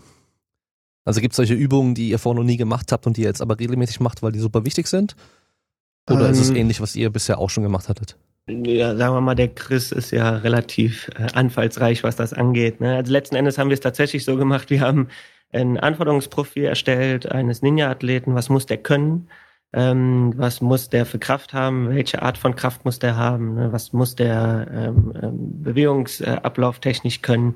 Ähm, und daraufhin hat der Chris dann ein, ähm, einen Trainingsplan oder immer wieder erstellte Trainingspläne mit uns. Ähm, wir haben relativ oft Feedbackgespräche und darauf teilen wir dann so ein bisschen das Training auf, wie wir das machen. Ja, und da kommen natürlich immer wieder Übungen, äh, die du vorher noch nie gesehen hast, die auch ja. sehr experimentell sind. Ja, ne, ganz aktuell ist äh, unser Fokus auf dem neuen Plan. Machen wir sehr viele Armwrestling hier. Ähm, wie genau, nennt man das? Armdrücken. Armdrückenübungen. Genau. Ach geil. Ja, also da, als Beispiel gibt's eine, eine Übung, ähm, wo man eine Langhantel nimmt, die man so auf, auf äh, Brusthöhe ins, ins Gestell legt und dann nimmt man sich ein Rubberband, ein langes äh, Gummiband. Da unten kommt eine Kettlebell ran und wo normalerweise ge die Gewichtsplatten draufkommen, das ist ja zum Drehen, das kann man ja drehen und dann rollen wir die Kettlebell auf, bis sie oben ist und rollen sie langsam wieder runter. Und mhm. äh, das müssen wir eine Minute Vollgas machen, weiß ich, mit 32 Kilo oder so. Und dann fangen natürlich an, die Unterarme relativ krass zu pumpen. Und solche Übungen dieser Art machen wir halt super viel. Ja.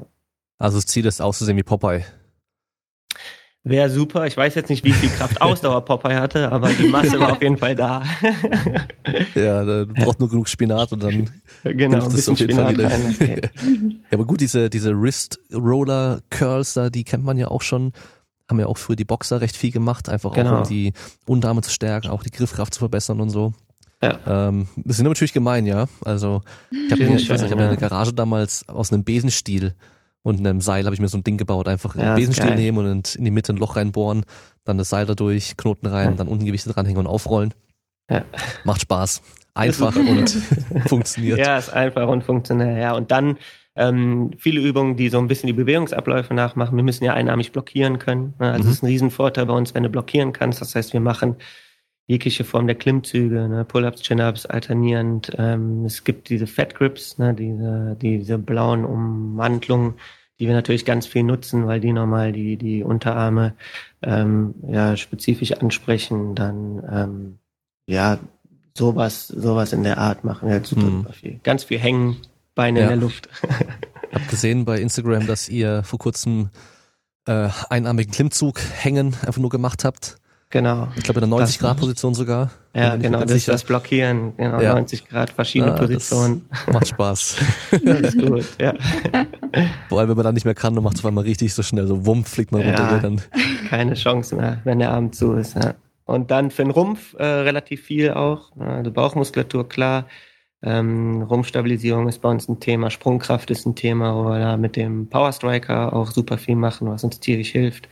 Ähm, aber man merkt schon, also das Training ist schon auch, das Athletiktraining ist, ähm, wird abgestimmt ab die Bewegungsabläufe oder die Bewegungsabläufe, die wir auch äh, in den Stages machen. Also das merkst halt schon, dass das relativ eng aneinander geknüpft ist. Hm. Macht er auch noch spezielles Ausdauertraining, wirklich so reines Ausdauertraining dafür oder Kommt das durch euer normales Training eh, weil ihr halt so viel macht und dann teilweise kürzere Pausen macht und so, dass ihr dann eh schon in dem Bereich arbeitet? Also viele unserer Übungen im Athletiktraining ähm, gegen Ende hin machen dann auch solche Sachen, also sprechen solche Sachen an, Ausdauer, wie zum Beispiel eine Übung, die wir besonders gern haben, die auf dem Assault Bike. Dann musst du Vollgas geben, eine, ich weiß nicht, gewisse Kalorien. Ja, das ist das eine Intervalltraining. Ah, ja, genau, Intervalltraining. Und dann durften wir danach, äh, nachdem wir dieses Intervalltraining gemacht haben, mussten wir noch so viele Klimmzüge machen, wie wir, wie wir konnten. Also direkt danach. Also im Endeffekt genauso. Es ist natürlich auch wieder speziell auf Ninja Warrior abgestimmt, weil es ist im Endeffekt da ja auch so. Du rennst da durch den Parcours, versuchst das auch möglichst schnell und effizient zu machen, ist ein Pump da. Du kann, irgendwann geht das auch da auf die Pumpe. Und ähm, dann musst du ja trotzdem noch hängen, springen, schwingen und so weiter können. Und so, so bauen wir das natürlich auch ins Athletiktraining ein. Äh, nichtsdestotrotz machen wir auch zusätzlich noch Ausdauereinheiten, wie jetzt bei ihm zum Beispiel. Ähm, er hat ja so ein Functional Trainingsstudio äh, in Aachen.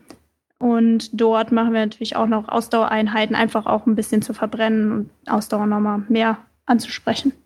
Ja, Gewicht ist ja bei uns leider auch ein ganz großes Thema. Ja. leider. Leider ja. leider, ja. Leider. Also, wer von euch hat da mehr Probleme von euch beiden? Aline, ganz Ich, klar. ja. Also ich, ja, immer wenn ich äh, Krafttraining mache, beziehungsweise mich auch entsprechend ernähre, ist schon meine Körper, ja, ist, ist mein Körper schon sehr affin, da sehr schnell Muskulatur aufzubauen. Da muss ich schon drauf achten. Und ähm, Ja, viele Männer würden jetzt sagen, oh super, das hätte ich auch gern. Für mich ist das ja, natürlich ja. blöd. ähm, und da muss ich schon drauf gucken. Also ich muss auf jeden Fall mehr äh, auf Defi aufs Definieren gucken und aufs Abnehmen als der Benny jetzt. Der hat da, glaube ich, nicht so Probleme mit. nee. Außer ein bisschen schlechte Laune, aber sonst. ja, ist auch normal. Ja, ja dann äh, können wir auch gespannt bleiben, was jetzt die ganze Quarantänesituation da dann noch mit, äh, mit verändern wird, weil ich meine, wir werden uns alle auch weniger bewegen wahrscheinlich insgesamt, weil wir halt mehr zu Hause sein müssen und so. Mhm. Ähm, klar, man kann natürlich versuchen, dann zu Hause extra Einheiten zu machen, um nochmal Kalorien zu verbrauchen und so, aber da hat man auch mehr Zeit zu essen, wenn man mehr zu Hause ist. Also da muss man dann schon noch ein bisschen aufpassen. Nicht, dass es dann ja. auch äh, die Waage dann langsam steigt, was anzeigt dann da. Ja, und äh, wir haben halt das Problem, dass wir eigentlich gerade mitten in der Saison sind. Ne? Die Aline sollte eigentlich, glaube ich, nächste Woche nach Frankreich fliegen. Da ist äh, Ninja Warrior Frankreich versus the World, wo sie das Team Deutschland vertreten sollte. Ich wollte noch nach Vietnam, zu Saske Vietnam. Ähm, ist ja auch die Frage, ob die Aufzeichnungen in Deutschland stattfinden. Das ist für uns natürlich relativ schwierig gerade, weil wenn jetzt die Aufzeichnungen erst im September, Oktober stattfinden ne, und wir jetzt gerade im Endeffekt so in der Höchstleistungsphase sind, das jetzt noch drei, vier Monate aufrechtzuerhalten, ist äh, trainingstechnisch halt relativ, also ist schwer. Ne? Einmal mhm. auch so mhm. die Motivation zu sagen, so okay, komm, zweimal am Tag weiter trainieren und Gas geben, Gas geben, Gas geben, wenn du gar nicht weißt, findet das und wann findet das statt. Ähm, aber auch so die Höchstform länger als einen Monat aufrechtzuerhalten, ist ja schon ähm, anstrengend. Hm. Setz meinen Fokus erstmal auf Abnehmen. ja. Äh, wie, ist, wie ist denn so die aktuelle Lage? So die ganzen nächsten Wettkämpfe wahrscheinlich sind komplett abgesagt auch, oder? Also die in naher ja, Zukunft. Also es sind alle abgesagt worden oder verschoben worden. Also wir mhm. haben jetzt zum Beispiel die Nachricht aus Amerika bekommen, dass es verschoben wird. Ähm, aus Frankreich habe ich die Nachricht bekommen, Nation Special ist jetzt komplett gecancelt. Von Deutschland wissen wir aktuell noch nichts. Also es gibt ja auch noch die Möglichkeit, das ohne Zuschauer stattfinden zu lassen. Weiß man, weiß ich halt jetzt nicht, ob das ähm, jetzt gut oder schlecht ist. Ob jetzt für die Show ist oder für den Athleten selbst, weiß ich, wissen wir jetzt nicht so genau. Also keine Ahnung. Naja, sehr, sehr schwierig gerade. Sehr komische Situation. Also können wir nur abwarten, eigentlich und gucken, was halt passiert. Weil, ja, mehr können wir eh nicht machen. Aber nee, ist natürlich ist blöd, ja. Ähm, euer Training jetzt aktuell, macht ihr zu Hause Sachen oder geht ihr immer ins Studio rüber? Ähm, eigentlich gehen wir rüber ins Studio. Mhm. Aline will, hat jetzt gesagt, sie nutzt die Zeit, um Gewicht zu machen, ne? vielleicht drei, vier Kilo runterzugehen. Ähm, ich gucke, dass ich die Kraftausdauer einfach oben halte, viel hängen, viel hangeln. Ähm, ja, plus das Training von Chris Moore natürlich noch dazu. Äh, also wir haben bis jetzt noch das Glück, dass wir rüber ins Studio wandern können. Ähm, deswegen hoffen wir auch, dass die, die Ausgangssperre irgendwie vermieden werden kann. Ähm, ansonsten müssen wir jetzt zu Hause weitermachen, aber dann wird es natürlich schwierig, außer Liegestütze und Burpees. Äh, und rumhängen. Ein bisschen rumhängen. Mehr Platz ist dann nicht da. Ne? Vielleicht Mindestens schon. müssen wir ja nicht so weit gehen. Also es sind ja, glaube ich, nur ja. 200 Meter, 250 Meter zu seinem ja. Studio. Also eigentlich ist es ja nicht wirklich das Haus verlassen. Mhm. ähm, klar, wir können die Sache auch alle hier rüber verlagern, ähm, also nach Hause verlagern, aber ähm, es ist schon nochmal was anderes, ob man da trainiert oder ob man hier trainiert. Ne? Aber wenn es so, wenn's so kommt, dann werden wir das natürlich machen. Also ja, wir machen das Beste draus. Ja, das ist einfach so eine Situation, ultra scheiße. Also ich, weiß, ich meine, Athleten von mir, die haben sich jetzt auch schon alle irgendwie direkt Home Gyms jetzt eingerichtet, Sachen bestellt, so provisorisch für den Keller und so. Ähm, ja, weil zum Beispiel die Olympischützpunkte, der in Stuttgart hier, der ist zu. Äh, es war im Gespräch, Komplett ob die, zu. Ja, ja, es war im Gespräch, ob die Bundeskaderathleten und alle potenziellen Olympiateilnehmer, ob die trainieren dürfen. Dann wollte die Stadt Stuttgart eine Liste haben mit äh, Leuten, die halt trainieren sollen, dürfen. Mhm. Ähm, trainieren dürfen sollen, so rum. Ähm, und dann war die Liste erst viel zu lange, dann sollten die dann gekürzt werden und so weiter. Und das ist halt für die Trainer auch kacke, so, okay, den lasse ich trainieren und den werfe ich runter von der Liste, ist natürlich auch alles blöd. Ja, ähm, ja und äh, dann jetzt am Schluss war die Liste trotzdem, haben sie gesagt, nee, geht nicht und äh, bleibt zu. Ja, gehört halt der Stadt Stuttgart und wenn die halt sagt nein, dann ist halt nein. Da steht jetzt halt Equipment rum und so und keiner kann es benutzen. Ah. Schon, schon krass. Ja, es ist schon erstaunlich, was da alles dran hängt, ne? Also mhm. Äh, wirtschaftlich, aber auch solche Geschichten, wo du ja so normalerweise gar keine Gedanken drüber machst. Aber wie viele Athleten gibt's jetzt, die sagen, eigentlich muss ich mein Training gerade jetzt absolvieren und ich weiß nicht, wie ich es machen soll. Ähm, ja. Klar, ist so gesehen, wenn man es jetzt nicht selber drinsteckt, ist es ein kleineres Übel, ne? weil letzten Endes geht es ja tatsächlich um die Gesundheit von uns, von uns allen. Ähm, aber wenn du, wie wir, einen eigentlichen Tagesablauf hast, wo halt Sport dazugehört und oder Sport der Schwerpunkt ist, dann ist es halt auch für uns eine Riesenumstellung. Ne? Und dann musst du halt auch erstmal gucken, wie du damit klarkommst. Hm. Ja, also die Leute, die jetzt ihren, ihren Job nicht machen können, ist ja nichts anderes wie die Sportler, die jetzt ihren Sport nicht machen können. Wenn, wenn man halt ja, Profisportler ja. am Schluss auch wirklich ist und es dann deine eigentliche Aufgabe ist, dann ist es halt auch dein, dein Job, ja. Ich glaube, das verstehen auch viele von den normalen Leuten, sag ich mal, nicht so ganz irgendwie, dass halt die äh, Profisportler jetzt nicht einfach aus Witz trainieren gehen wollen, sondern das ist halt denen ihre Arbeit und wenn die jetzt halt ein halbes Jahr lang nicht trainieren, ist es nochmal was anderes, wie wenn du halt ein halbes Jahr lang nicht auf die Arbeit gehst weil du kannst so, ja genau da weitermachen, wo du aufgehört hast, aber als Sportler dann ist halt. Dann Fängst du gefühlt bei Null an, ne? Ja, dann, dann brauchst du halt wieder einiges länger, bis du wieder auf dem gleichen Stand bist. Und ja. ja, Olympische Spiele bin ich auch super gespannt, was da jetzt dann passieren wird. Ja, ich glaube, Fußball und Eishockey ist ja schon äh, um ein Jahr nach hinten verlegt worden, ne? Die Europameisterschaft. Okay, krass, habe ich jetzt auch noch nicht gehört. Ja, habe ich gestern irgendwo gelesen, dass das definitiv ist. Also mit Fußball weiß ich definitiv mhm. und äh, Eishockey hat mir heute noch jemand erzählt. Ja, und Olympia ist halt eigentlich unvorstellbar, ne? Ja, Milliarden von Dollar sind da ja oder Euro sind da ja schon ausgegeben worden und Millionen Tickets, also verschieden Unvorstellbar, ja. Unglaublich krass. Ausfallen lassen dann natürlich auch. Also, boah, bin mal gespannt ist generell krass, also so, was das für einen wirtschaftlichen Schaden, also was das für ein Ausmaß hat, ne, wenn man überlegt, ähm, irgendwie alle haben ja immer gedacht, scheiße mit Krieg und was passiert da und letzten Endes kommt dann ein Virus, ne, und setzt mhm. sozusagen die ganze Welt lahm. Da sieht mhm. man halt, die Natur ist doch stärker als wir, können wir nichts machen. Ne? Ja. Ja, echt krass. Also ich finde es halt bei den für Sportler irgendwie so schade, gerade wenn man Olympische Spiele anschauen, weil die halt nur alle vier Jahre sind. Und für viele ist es halt, gibt es nur einmal die Chance, dahin zu gehen. Ja. Und wenn du jetzt dann halt ja dein Leben lang drauf hingearbeitet hast und jetzt auf einmal ist die Chance halt weg und ähm, ob es dann gar nicht mehr stattfindet oder halt erst in vier Jahren oder verschoben wird und so weiter, das ist natürlich dann so ungewiss alles. Schon krass, ja. Oder halt ja, ist für euch genau das Gleiche. Jetzt, ihr seid jetzt die Ninjas und eure Ninja-Wettkämpfe finden nicht mehr statt. Richtig trainieren kann man auch nicht mehr. Das ist so auch ein Teil der Existenz, muss man ja auch sagen. Ja, definitiv. also bei uns ist ja dasselbe. Wir trainieren ja eigentlich schon das ganze Jahr über auf die Show hin, ne? Mhm. weil das ist unsere Olympia. Und wenn die Mhm. jetzt sagen, nö, die findet nicht statt oder die findet, findet Ende des Jahres oder nächstes Jahr statt, ist das für uns auch ein herber Rückschlag. Ne? Ja, was aber auch schon eine Katastrophe wäre, wenn die jetzt sagen, okay, das findet jetzt in, wie geplant statt und alle können jetzt vier bis sechs Wochen nicht richtig trainieren und dann stehen wir da am Startblock und haben, was weiß ich, 60, 70 Prozent der Leistung, die wir vielleicht sonst gehabt hätten. Aber gut, haben ja dann alle. Ja, das ist dann auf jeden Fall wieder äh, fair allen gegenüber, aber klar für die Show, wenn man dann sonst die anderen Staffeln kennt, wo alle besser sind und auf einmal ja, es ist, es ist einfach krass. Ich bin echt einfach gespannt, wie das weitergeht, so in allen möglichen Bereichen auch, ja. Aber im Sport natürlich besonders, was natürlich auch mein Beruf ist irgendwo. Bin Ja. ich auch gespannt, wie es da weitergeht, ja. Also, naja. Ich glaube, das Thema, das wird noch länger Thema auch bleiben. Definitiv. Wohl Ja. oder übel. wenn wir, Definitiv.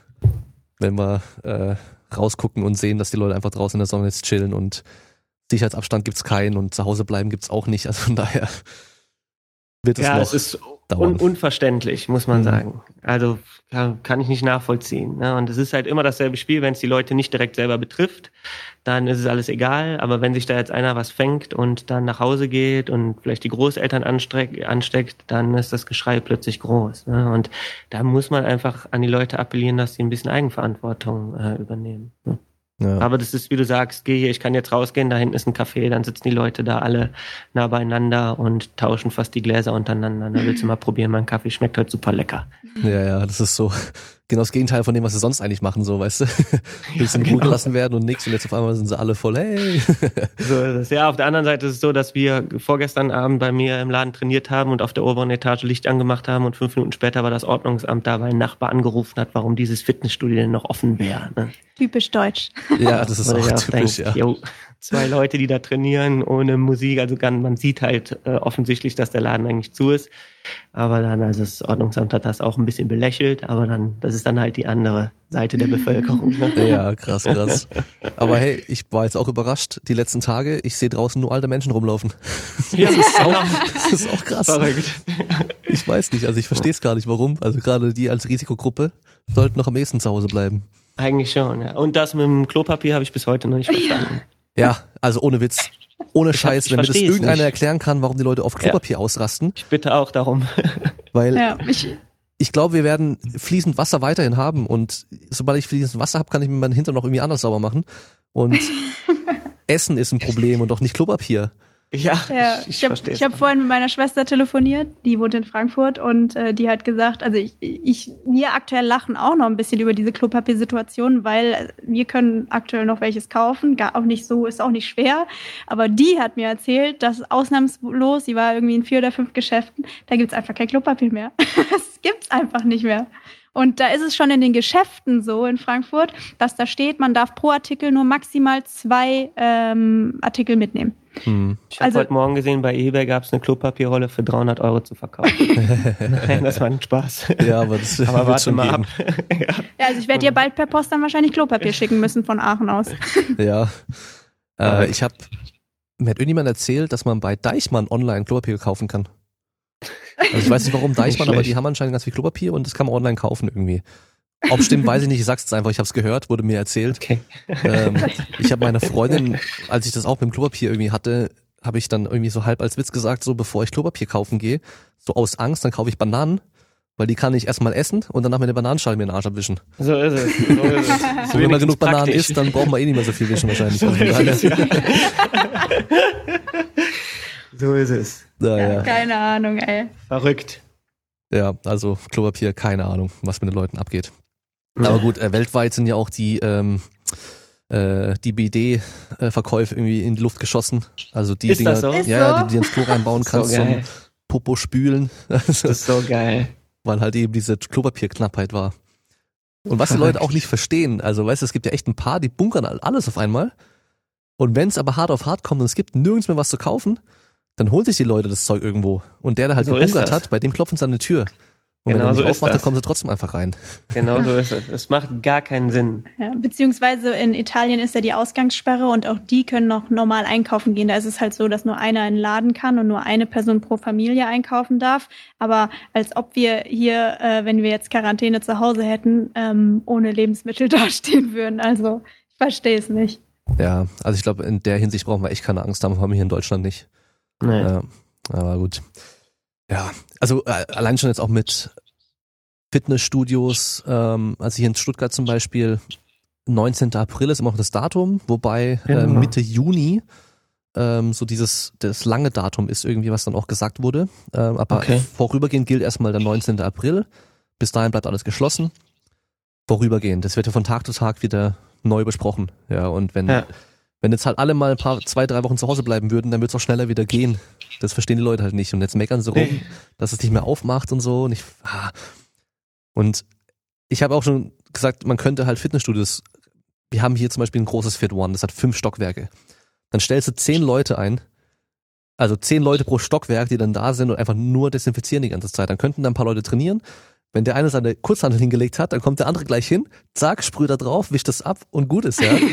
Ist Da so. hätten ein paar ja. Leute noch ein paar Jobs, die jetzt gerade keinen Job haben. Also es gibt genug Möglichkeiten, dass man das auch machen könnte. Ist halt Riesenaufwand und äh, besser als nix, aber ja. Ja, oder du könntest ja auch, äh, sagen wir mal, wenn du die Hygienestandards einhältst, kannst du ja auch Kleingruppentraining machen oder Personal Training könntest du ja auch machen. Ne? Also da, wenn man da ja drauf achtet und wenn du sagst, okay, die Gefährdeten, die bleiben halt außen vor, aber wenn jetzt hier, weiß ich nicht, jemand, der, der trainieren muss oder auch ambitionierter Sportler ist, dass man dem sagt, okay, hier, es gibt die und die Institutionen, da dürfen in einer Stunde fünf Leute trainieren, unter der Auflage, Hände desinfizieren, Hände waschen, danach muss alles sauber gemacht werden.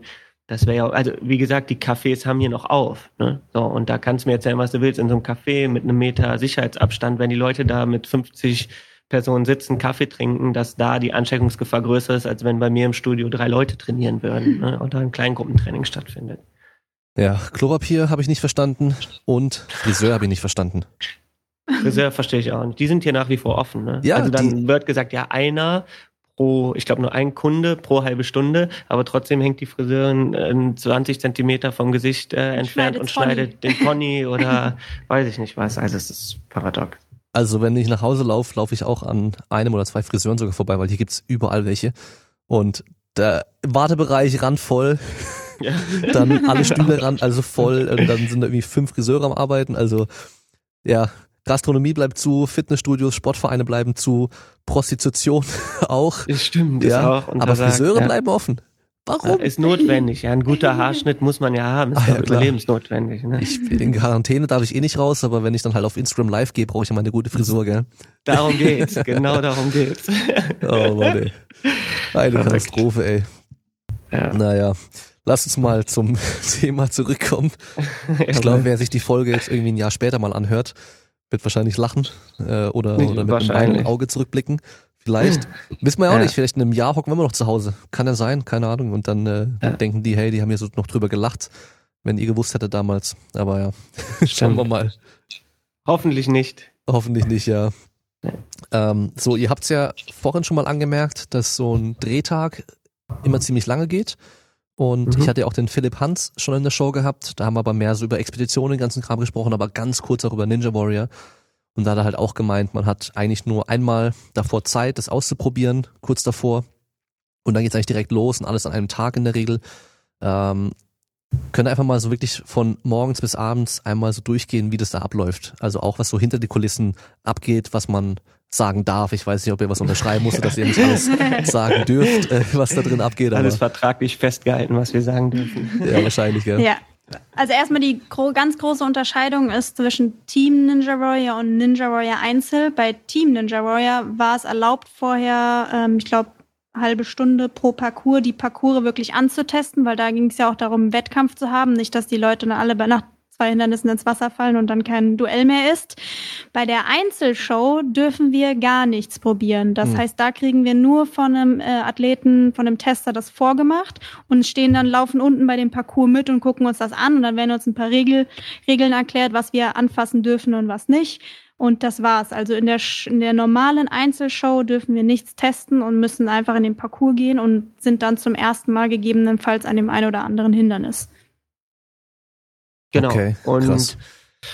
ja, so ein, so ein äh, normaler Drehtag startet ähm, äh, meistens relativ früh morgens, dass du ähm, erstmal da zu dem Komplex kommst. Dann gibt's eine Isolation, nennt sich das, wo sich alle Athleten treffen.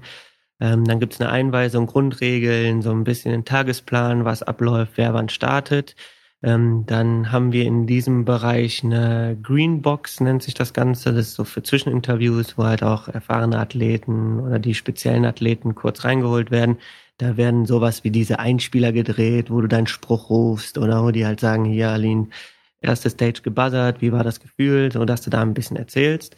Ähm, dann ist der nächste Punkt, dass dann ähm, die Einweisung in der Halle selber ähm, stattfindet. Das heißt, da werden dann, was die Aline gerade erzählt hat, die, der einmal die Hindernisse gezeigt und es gibt sozusagen einen Ref, einen Schiedsrichter, der kurz die Regeln erklärt, was darfst du anfassen, was darfst du nicht anfassen. Ähm, dann geht's zurück in die Isolation ähm, und dann hat man einen Athletenraum für die Athleten, die schon durch den Parcours gelaufen sind. Da ist meistens eine fette Leinwand drin, dass du dir so ein bisschen angucken kannst, wie die anderen laufen. Ähm, da darfst du aber erst rein, wenn du selber durch den Parcours gelaufen bist, klar, damit du dir nicht abgucken kannst, wie die anderen das machen.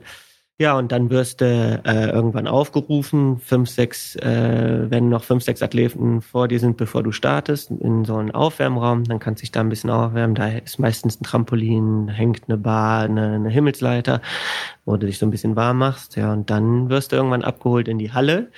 Dann gibt's vor dem Startblock, also im Endeffekt hinter den Kulissen, so ein kleiner Startbereich äh, noch, wo du dann noch mal kurz sitzt, bis du dran kommst. Da gibst du meistens noch ein Interview, wie fühlst du dich, bist du aufgeregt, was machst du jetzt?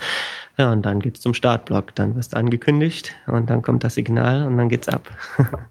dann im besten Fall buzzerst du dann hast du ein kleines Interview mit Jan Köppen oder Buschi und dann kommst du automatisch direkt wieder oben in die Isolation, ähm, verbleibst dann da, bis die Prozedur wieder von vorne äh, startet, weil es gibt ja, wenn du Stage 1 gebuzzert hast, noch die Stage 2. In den Vorjahren war das so, dass dann die Qualifikation fürs Halbfinale, das heißt dasselbe Spiel nochmal. Hm. Und ähm, wie lange geht es dann insgesamt, bis man dann mit allen Stages an einem Tag durch ist, wenn man bis zum Ende kommt? Ähm, also an dem ersten Drehtag werden zwei Stages ge, äh, werden zwei Stages durchlaufen und da ist es meistens so, dass wir um, glaube ich, neun, zehn Uhr morgens ankommen und um zwölf, ein Uhr nachts aus der Halle raus sind. Okay, also es geht den ganzen Tag. Den ganzen Tag, ja. Wie ist es da mit Essen? Ja. Habt ihr da Essen dabei oder gibt's dann dort was?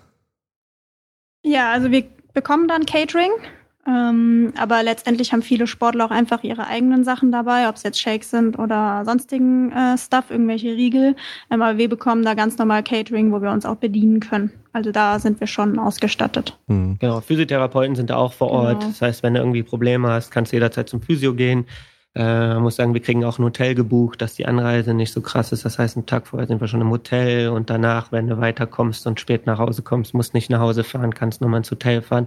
Also es ist schon klar, die Tage sind lang und es ist stressig und aufregend und man nimmt an den Tagen auch immer noch mal schön zwei Kilo ab. Das ist immer relativ vorteilhaft, wenn du ins Halbfinale ins Finale kommst, weil du sozusagen pro Aufzeichnungstag leichter wirst.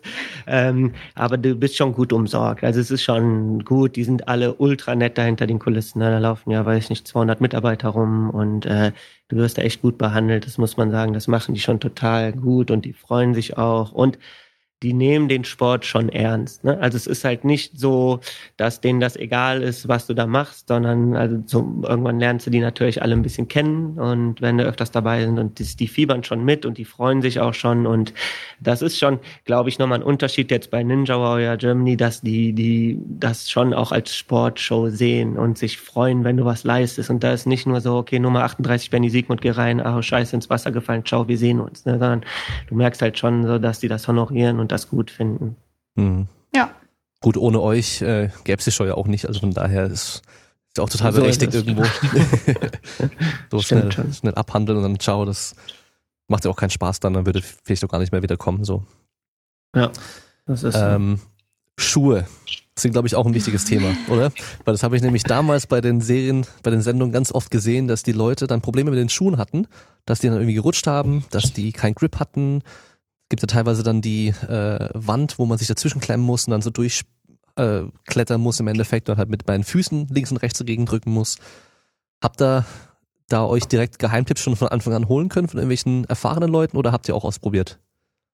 Ja, also es hat sich jetzt eigentlich so, ich würde jetzt sagen, auch weltweit ziemlich durchgesetzt, dass äh, Schuhe von New Balance ähm, am meisten getragen werden. Also wenn man die Schuhe, wenn man in die Show guckt, ähm, würde ich sagen, tragen von zehn Athleten sieben New Balance, ähm, weil sich da irgendwie gezeigt hat, dass die Sohle am besten ist. Ähm, das war die ganze Zeit der Fresh Foam Zante. Den gibt's jetzt aber nicht mehr und wir testen aktuell den Hot Pursuit heißt der, beziehungsweise ich den 1080er, ähm, wo die Sohle auch überragend ist, finde ich. Ähm, ja, also Schuhe macht schon sehr, sehr viel aus, gerade bei der Wand, gerade bei dem Spider-Jump, was du angesprochen mhm. hast, wo man da so mit links, rechts mit den Beinen dagegen kann, äh, gegenspringen muss. Ja, nichtsdestotrotz musst du auch die Schuhe ne, von Staub befreien, bevor du in diese Hindernisse reingehst, weil sonst äh, ist es auch da ganz schnell ziemlich glatt. Aber wenn man darauf drauf achtet, nochmal kurz über die Schuhe streicht, bevor man an die Wand geht oder in den Spider Jump, dann sind die eigentlich schon nach unserer Erfahrung bis jetzt die besten Schuhe. Mhm. Sind es dann ganz normale Laufschuhe so? Mit dünnerer Sohle eher oder was habt ihr da für welche? Ja, das, das sind ursprünglich äh, ist das äh, von der aus der Laufkollektion von New Balance. Äh, die haben sich eigentlich so mittlerweile etabliert als äh, Ninja-Schuhe. Ne? Die okay. Community in Deutschland gibt ja schon super viele Athleten und die kaufen die alle und ähm, wir haben auch glücklicherweise ein Sponsoring von New Balance. Das heißt, wir sind da auch immer mit denen in Rücksprache. Die fragen uns immer, wie sieht's aus, soll man noch was verändern?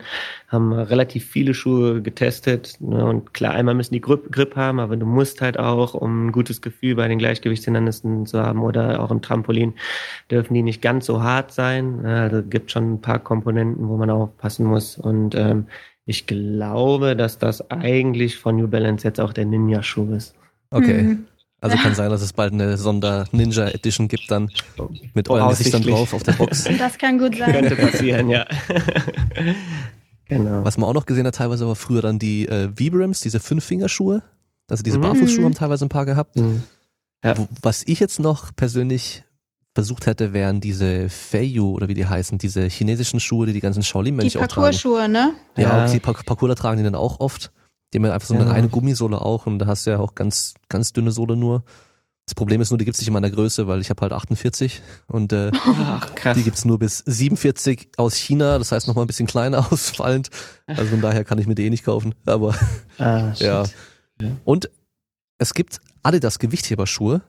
Ich weiß nicht, ob ihr auch schon, ob ihr auch Gewichtheberschuhe habt, aber die sind zu steif, glaube ich. Ne? Ja, oder? klar, nee, also für Ninja wäre das bescheuert mit dem erhöhten Keil so. und sowas, aber genau. die Sohle von denen ist sowas von krass griffig. Also, aber ja. es ist halt echt nur dieses eine Modell, diese, die äh, Adi-Powers, die sind brutal grippig. Also ich weiß halt, ja, ja. Kollegen haben die Nike-Gewichtheberschuhe auf Plattformen, die rutschen teilweise rum und ich klebe da halt einfach drauf so. Ah, krass. Also cool. vielleicht kann sich da ja New Balance noch von dem was abgucken für, de, für das Ninja-Modell. Ein guter Tipp, werden wir mal weitergeben.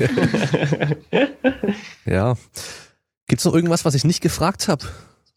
Was aber interessant wäre als Insider, weil ich bin jetzt ein Outsider, ich habe halt echt nicht viel Plan von dem ganzen Kram und ähm, irgendwas, was vielleicht auch Leute, die sich, die das nur mal im Fernsehen angucken, irgendwie gar nicht bedenken, was jetzt Training oder Wettkampf und so weiter angeht. Ja, ich würde einfach sagen, für alle, die immer Bock dazu haben, geht wirklich einfach mal in so eine Halle, wo es diese Hindernisse gibt und macht das einfach mal ähm, weil es halt auch so eine super viele, äh, super coole Erfahrung und äh, man geht halt auch oft an seine Grenzen ähm, und entwickelt sich relativ schnell weiter und habt vor allem keine Scheu. Ne? Es ist ganz, ganz viel hören wir, ja, oh Himmelsleiter und kann ich das oder kann ich das nicht? Macht das einfach, Leute, probiert's aus. Wir haben alle irgendwann mal angefangen. Wenn ihr auch Bock habt auf die Show, bewerbt euch da einfach, das ist kein Problem und habt keine Angst. Alle sind super nett und äh, bei uns im Sport ist auch jeder Neue wird total nett aufgenommen. Ne? Wir haben da gar keine Leute, die irgendwelche Allüren haben oder von oben herab gucken, sondern wir freuen uns über jeden, der die Sportart mit uns teilt. Das heißt, macht das einfach äh, und gerade für die Show, auch wenn man da am ersten Hindernis ins Wasser fällt, das ist so eine geile Erfahrung. Und ich weiß, man denkt am Anfang immer, ah oh, scheiße, die lachen mich aus oder so, aber letzten Endes ist es nicht so, ne? weil die Leute, eher klar, da kriegst du vielleicht mal einen Spruch gedrückt oder so, aber es ist jetzt nicht schlimm, dass man sich da irgendwie blamiert. Ja, mhm. ich meine, halt das beste Beispiel bin ja ich. Ich habe ja einfach mitgemacht, ohne mich vorher großartig vorzubereiten, bin am zweiten Hindernis reingefallen und drei, zwei, drei Staffeln später bin ich Last Woman Standing geworden. Also man kann nicht sich drei Jahre darauf vorbereiten und dann geht man in die Show und schneidet überragend ab. ähm, man muss da einfach mitmachen. Einfach mitmachen, weil man mit jeder Show auch wächst. Also da kommt keiner hin, den keiner vorher kannte und der wird es gewinnen. Kann ich mir nicht vorstellen. Ähm, man muss die Erfahrung einfach mitnehmen. Ich trainiere und bei schon jedem heimlich. Wettkampf besser werden. Ich Herausforderung, Damien. Oh je. ja, aber das Ding ist ja, so viele sagen, ja, aber ich bin noch nicht fit genug und ich traue mich noch nicht zu bewerben. Das ist, das ist meiner Meinung nach oder unserer Meinung nach Schwachsinn. Macht einfach mit, äh, probiert's aus und ich meine, jeder fällt mal bei einem Balance-Hindernis oder am zweiten Hindernis ab. Letztendlich kommt es nicht darauf an, wo du abfällst, sondern ob du dann wieder weitermachst und Gas gibst Hm, und das nächste Mal besser bist. ja. Genau, und äh, habt keine Scheu, wenn ihr Fragen habt, wenn ihr Tipps braucht, wenn ihr ähm, mal Bock habt, eine Runde mit uns zu trainieren. Wir sind über Instagram immer zu erreichen. Schreibt uns einfach an. Ähm, macht das wirklich, ist gar kein Problem. Wir versuchen da oder helfen gerne jeden, der da Lust zu hat, das mal mitzumachen oder auszuprobieren. Wir touren durch Europa, sind fast in allen Hallen, die es in Europa gibt. Wenn ihr in der Nähe seid, kommt dazu. Wir trainieren gerne zusammen. Also macht das. Wir würden uns freuen. Welche Hallen kann man denn in Deutschland empfehlen? Wo gibt's gute Hallen? Ähm, also in NRW gibt's einmal das Standwerk in Köln. Das ist eigentlich eine Boulderhalle, die einen Ninja-Bereich haben, wo man relativ viel machen kann, auch mit anspruchsvollen Hindernissen. Dann ist die liebe Marion, das ist das Warriors Luck in Erlangen, das kann man empfehlen. Ähm, die haben immer super Stages, haben äh, eine super Betreuung. Wenn er die anhaut, ist auch mega, mega gut da. Dann gibt es in Münster das Ninfly Münster. Das ist, glaube ich, ursprünglich eine große Trampolinhalle gewesen. Die haben einen großen Ninja-Bereich. Ähm, da kann man hin, dann ist der Jan Balke, glaube ich. Wo hat der sein? In der Nähe von Ulm. In der Nähe von. Ulm, genau. Das ist der Super Mario Ninja. Schreibt ihn bei Instagram an. Der hat eine Scheune umgebaut zu einer Ninja-Halle. Ist mega gut. Dann hat der Kim Marschner Genau, in Stuttgart. in Stuttgart ähm, hat auch eine Boulderhalle mit einem großen Ninja-Bereich. Da könnt ihr auch hingehen. Ja, Ähm, Active Garden heißt das. Genau. Active Garden heißt das. Ähm, das sind Hallen, wo man auch als Anfänger super einsteigen kann, äh, die diese Basishindernisse haben. Ähm, und wo wir auch wissen, dass da coole Betreiber sind, dass da eine coole Community ist und wo jeder einfach hingehen kann und sagen kann, ich würde es gerne mal ausprobieren. Ja, Mhm. und in ähm, Berlin die Ninja Hall. Ah ja. Die wird von Alex den, Grunwald, genau. Alex Ninja Hall. Berlin, sorry. Die ist auch super gut. Okay, also gibt's ja schon einiges in Deutschland. Also Schon, mehr als ja. gedacht sogar. Ja, und es kommen immer mehr, wenn jetzt irgendwann mal das ganze Corona-Zeug vorbei ist. Ja, ja, ja, voll. Warten mal ab, ja. Ähm, was mir gerade noch eingefallen ist, im Gegensatz zu vielen anderen Sportarten gibt's ja hier keinen Unterschied zwischen Männern und Frauen. Also, Also in der, in der Wertung, in der Show, ja. In der Wertung, also die, okay. Genau, die Aline ist, also jeder durchläuft den gleichen Parcours, Mhm. aber Aline ist ja jetzt Last Woman Standing geworden. Das heißt, sie ist in der letzten Show die Frau gewesen, die am weitesten gekommen ist. Mhm. Ähm, und hat dadurch den Titel gewonnen und auch das Preisgeld Ja. gewonnen. So, ähm, aber es gibt jetzt keine Wertungsunterschiede in der Show zumindest zwischen Mann und Frau, dass die unterschiedliche ähm, Parcours durchlaufen. Dazu muss man aber sagen, dass in den kleinen lokalen Wettkämpfen, dass da teilweise schon unterschieden wird. Ne? Das heißt, die Frauen kriegen dann ein bisschen abgewandelten äh, Parcours. Ähm, aber auch das macht nichts im Training. Ähm, die Frauen werden genauso gefeiert, egal wie weit sie kommen wie die Männer. Es kommt darauf an, dass du deine persönliche Leistung verbesserst und äh, dann hast du das geschafft, was du wolltest.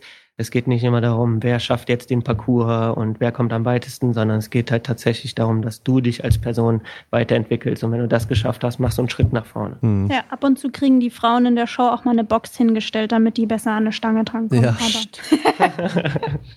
Aber ist nicht unbedingt immer vorteilhaft. Und das Wasser wird wärmer gemacht, bevor die starten.